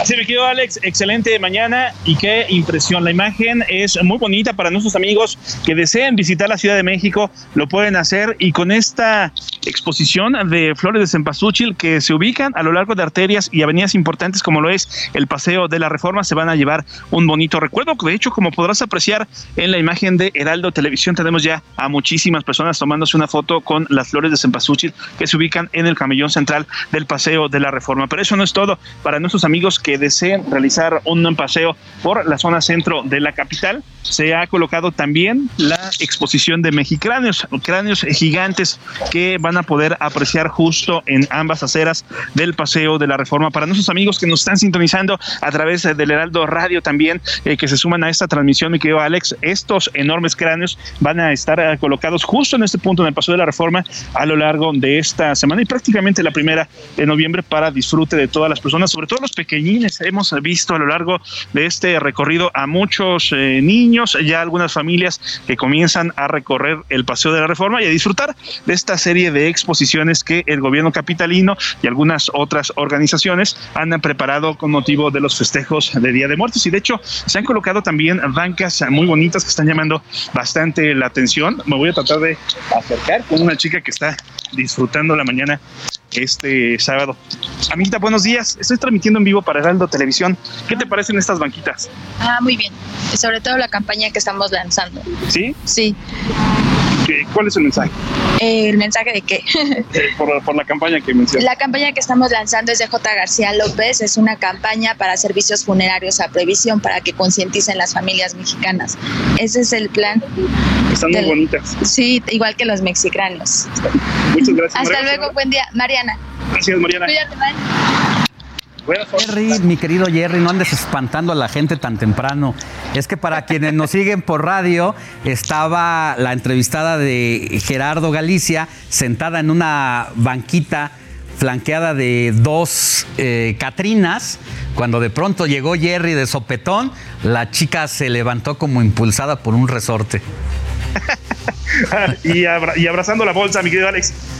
Y fíjate que además de estas exposiciones, tenemos otras que se van a realizar a lo largo de este día. De hecho, eh, en el Zócalo de la Ciudad de México ya están preparando los alebrijes monumentales que van a realizar un recorrido desde el primer cuadro de la capital hasta este punto, el Paseo de la Reforma, eh, justo llegando a las escalinatas del Ángel de la Independencia. Por la tarde, en punto de las 4 de la tarde, tenemos la Marcha Zombies, evento organizado en su mayoría por jóvenes que van a partir del Monumento a la Revolución hacia la zona de eh, la Zócalo de la Ciudad de México. Y la próxima semana se estaría eh, realizando el gran desfile de Día de Muertos el próximo sábado. Pues, pues, gracias, mi querido Jerry, porque esto apenas está iniciando, ¿eh?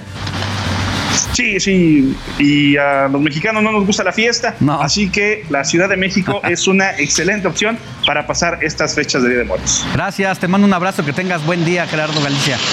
Excelente mañana. Mira, el Día de Muertos es una tradición mexicana que honra a los seres queridos que se nos han adelantado en el camino.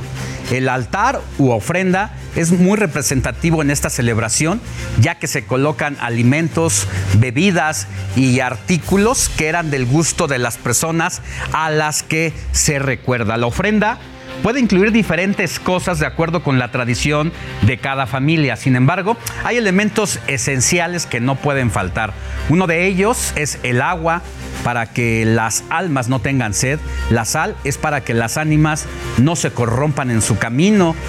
Las velas se utilizan para guiar a las ánimas a sus hogares. El copal e incienso es para limpiar el hogar de los malos espíritus.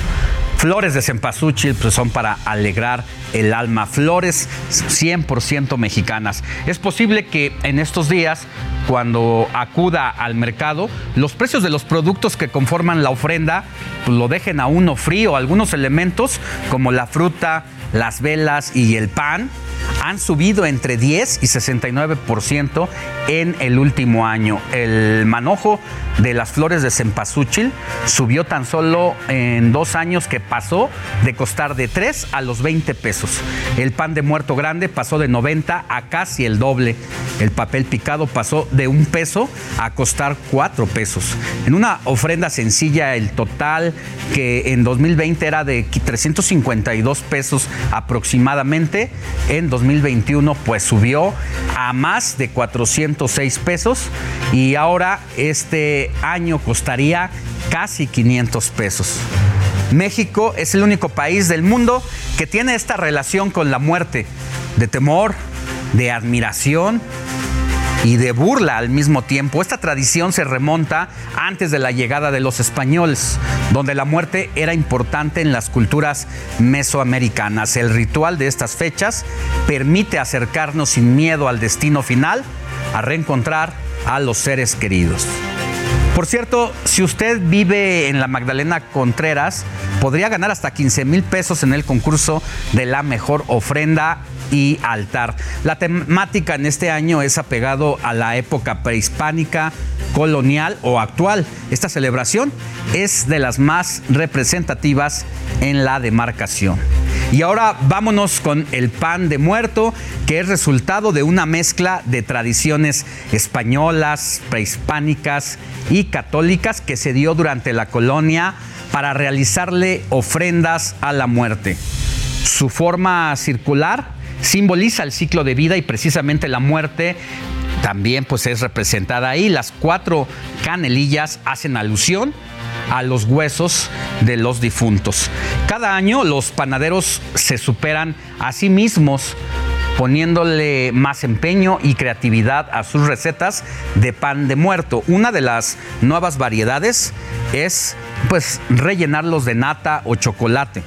Otra es el pan de muerto negro, el cual se logra con chocolate o cenizas de hojas de maíz pero los cambios más drásticos es el uso de este pan tradicional. Ahora sabe para qué? Para las hamburguesas, hasta llegar a las gordimuertas, que son gorditas de chicharrón adaptadas a la temporada. Vamos a otros temas, cumpliendo con su misión de cuidar la vida, eh, continúa realizándose la caravana rosa contra el cáncer de mama. Esto lo hace ADO, la compañía, y aquí la información.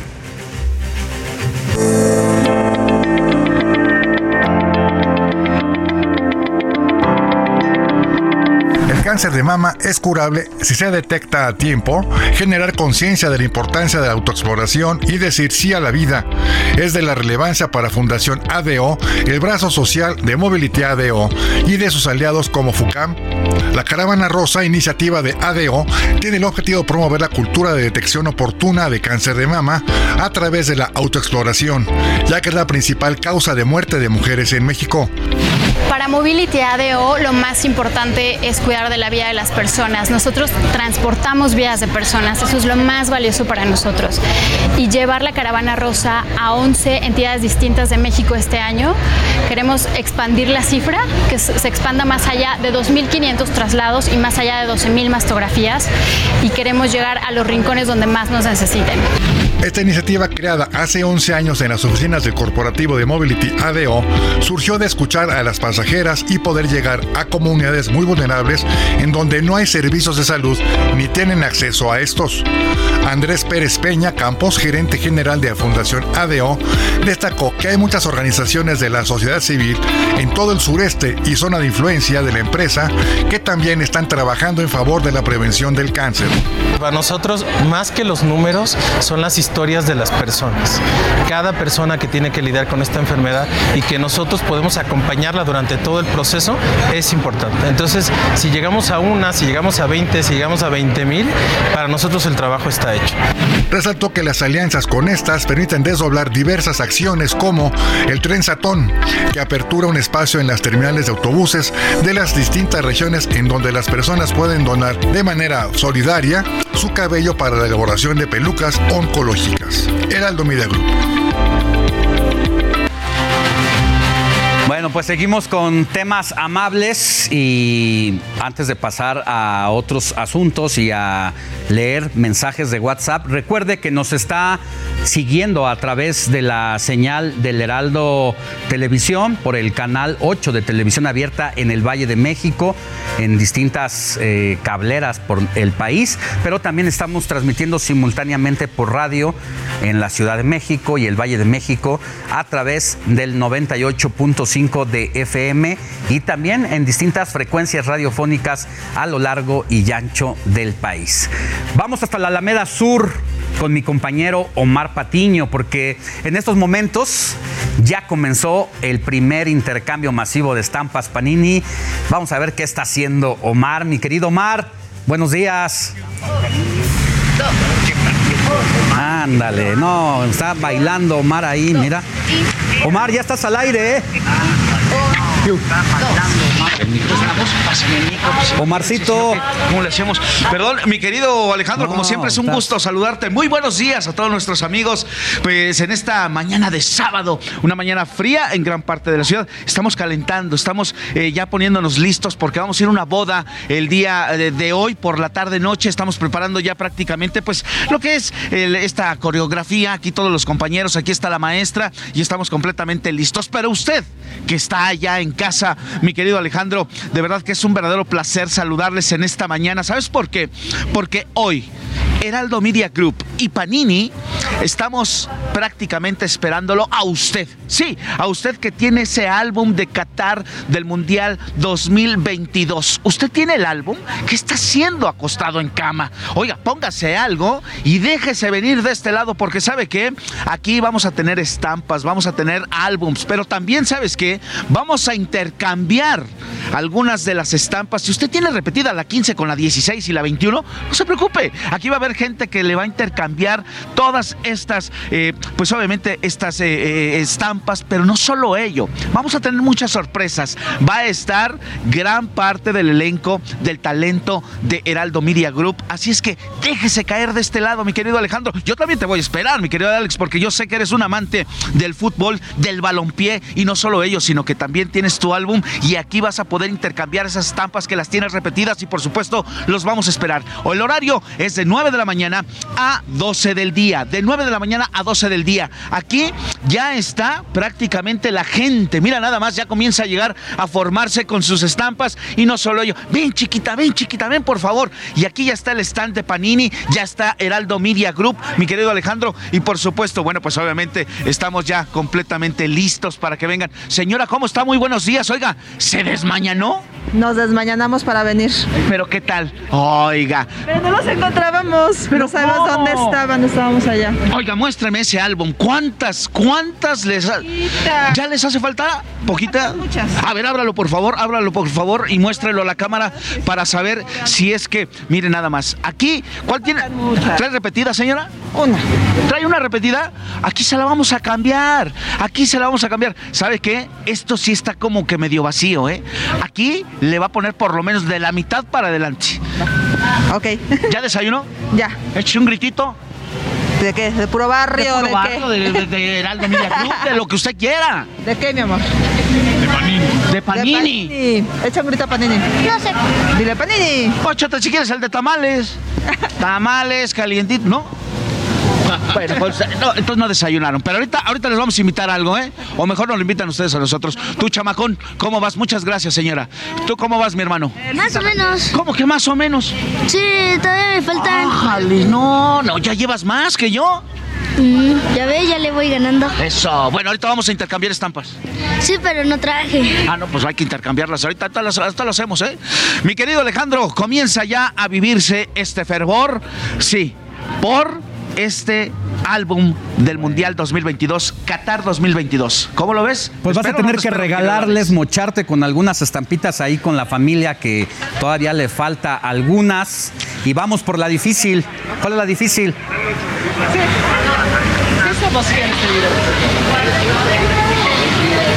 Bueno. Vamos, vamos a una pausa y volvemos con más información y le voy a decir cuál es la difícil de Panini. Heraldo Radio, la H se lee, se comparte, se ve y ahora también se escucha.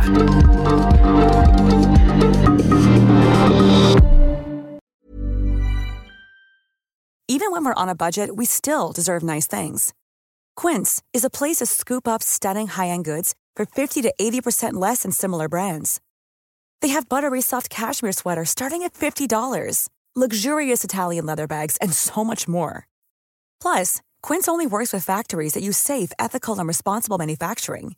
Get the high-end goods you'll love without the high price tag with Quince. Go to quince.com/style for free shipping and 365-day returns.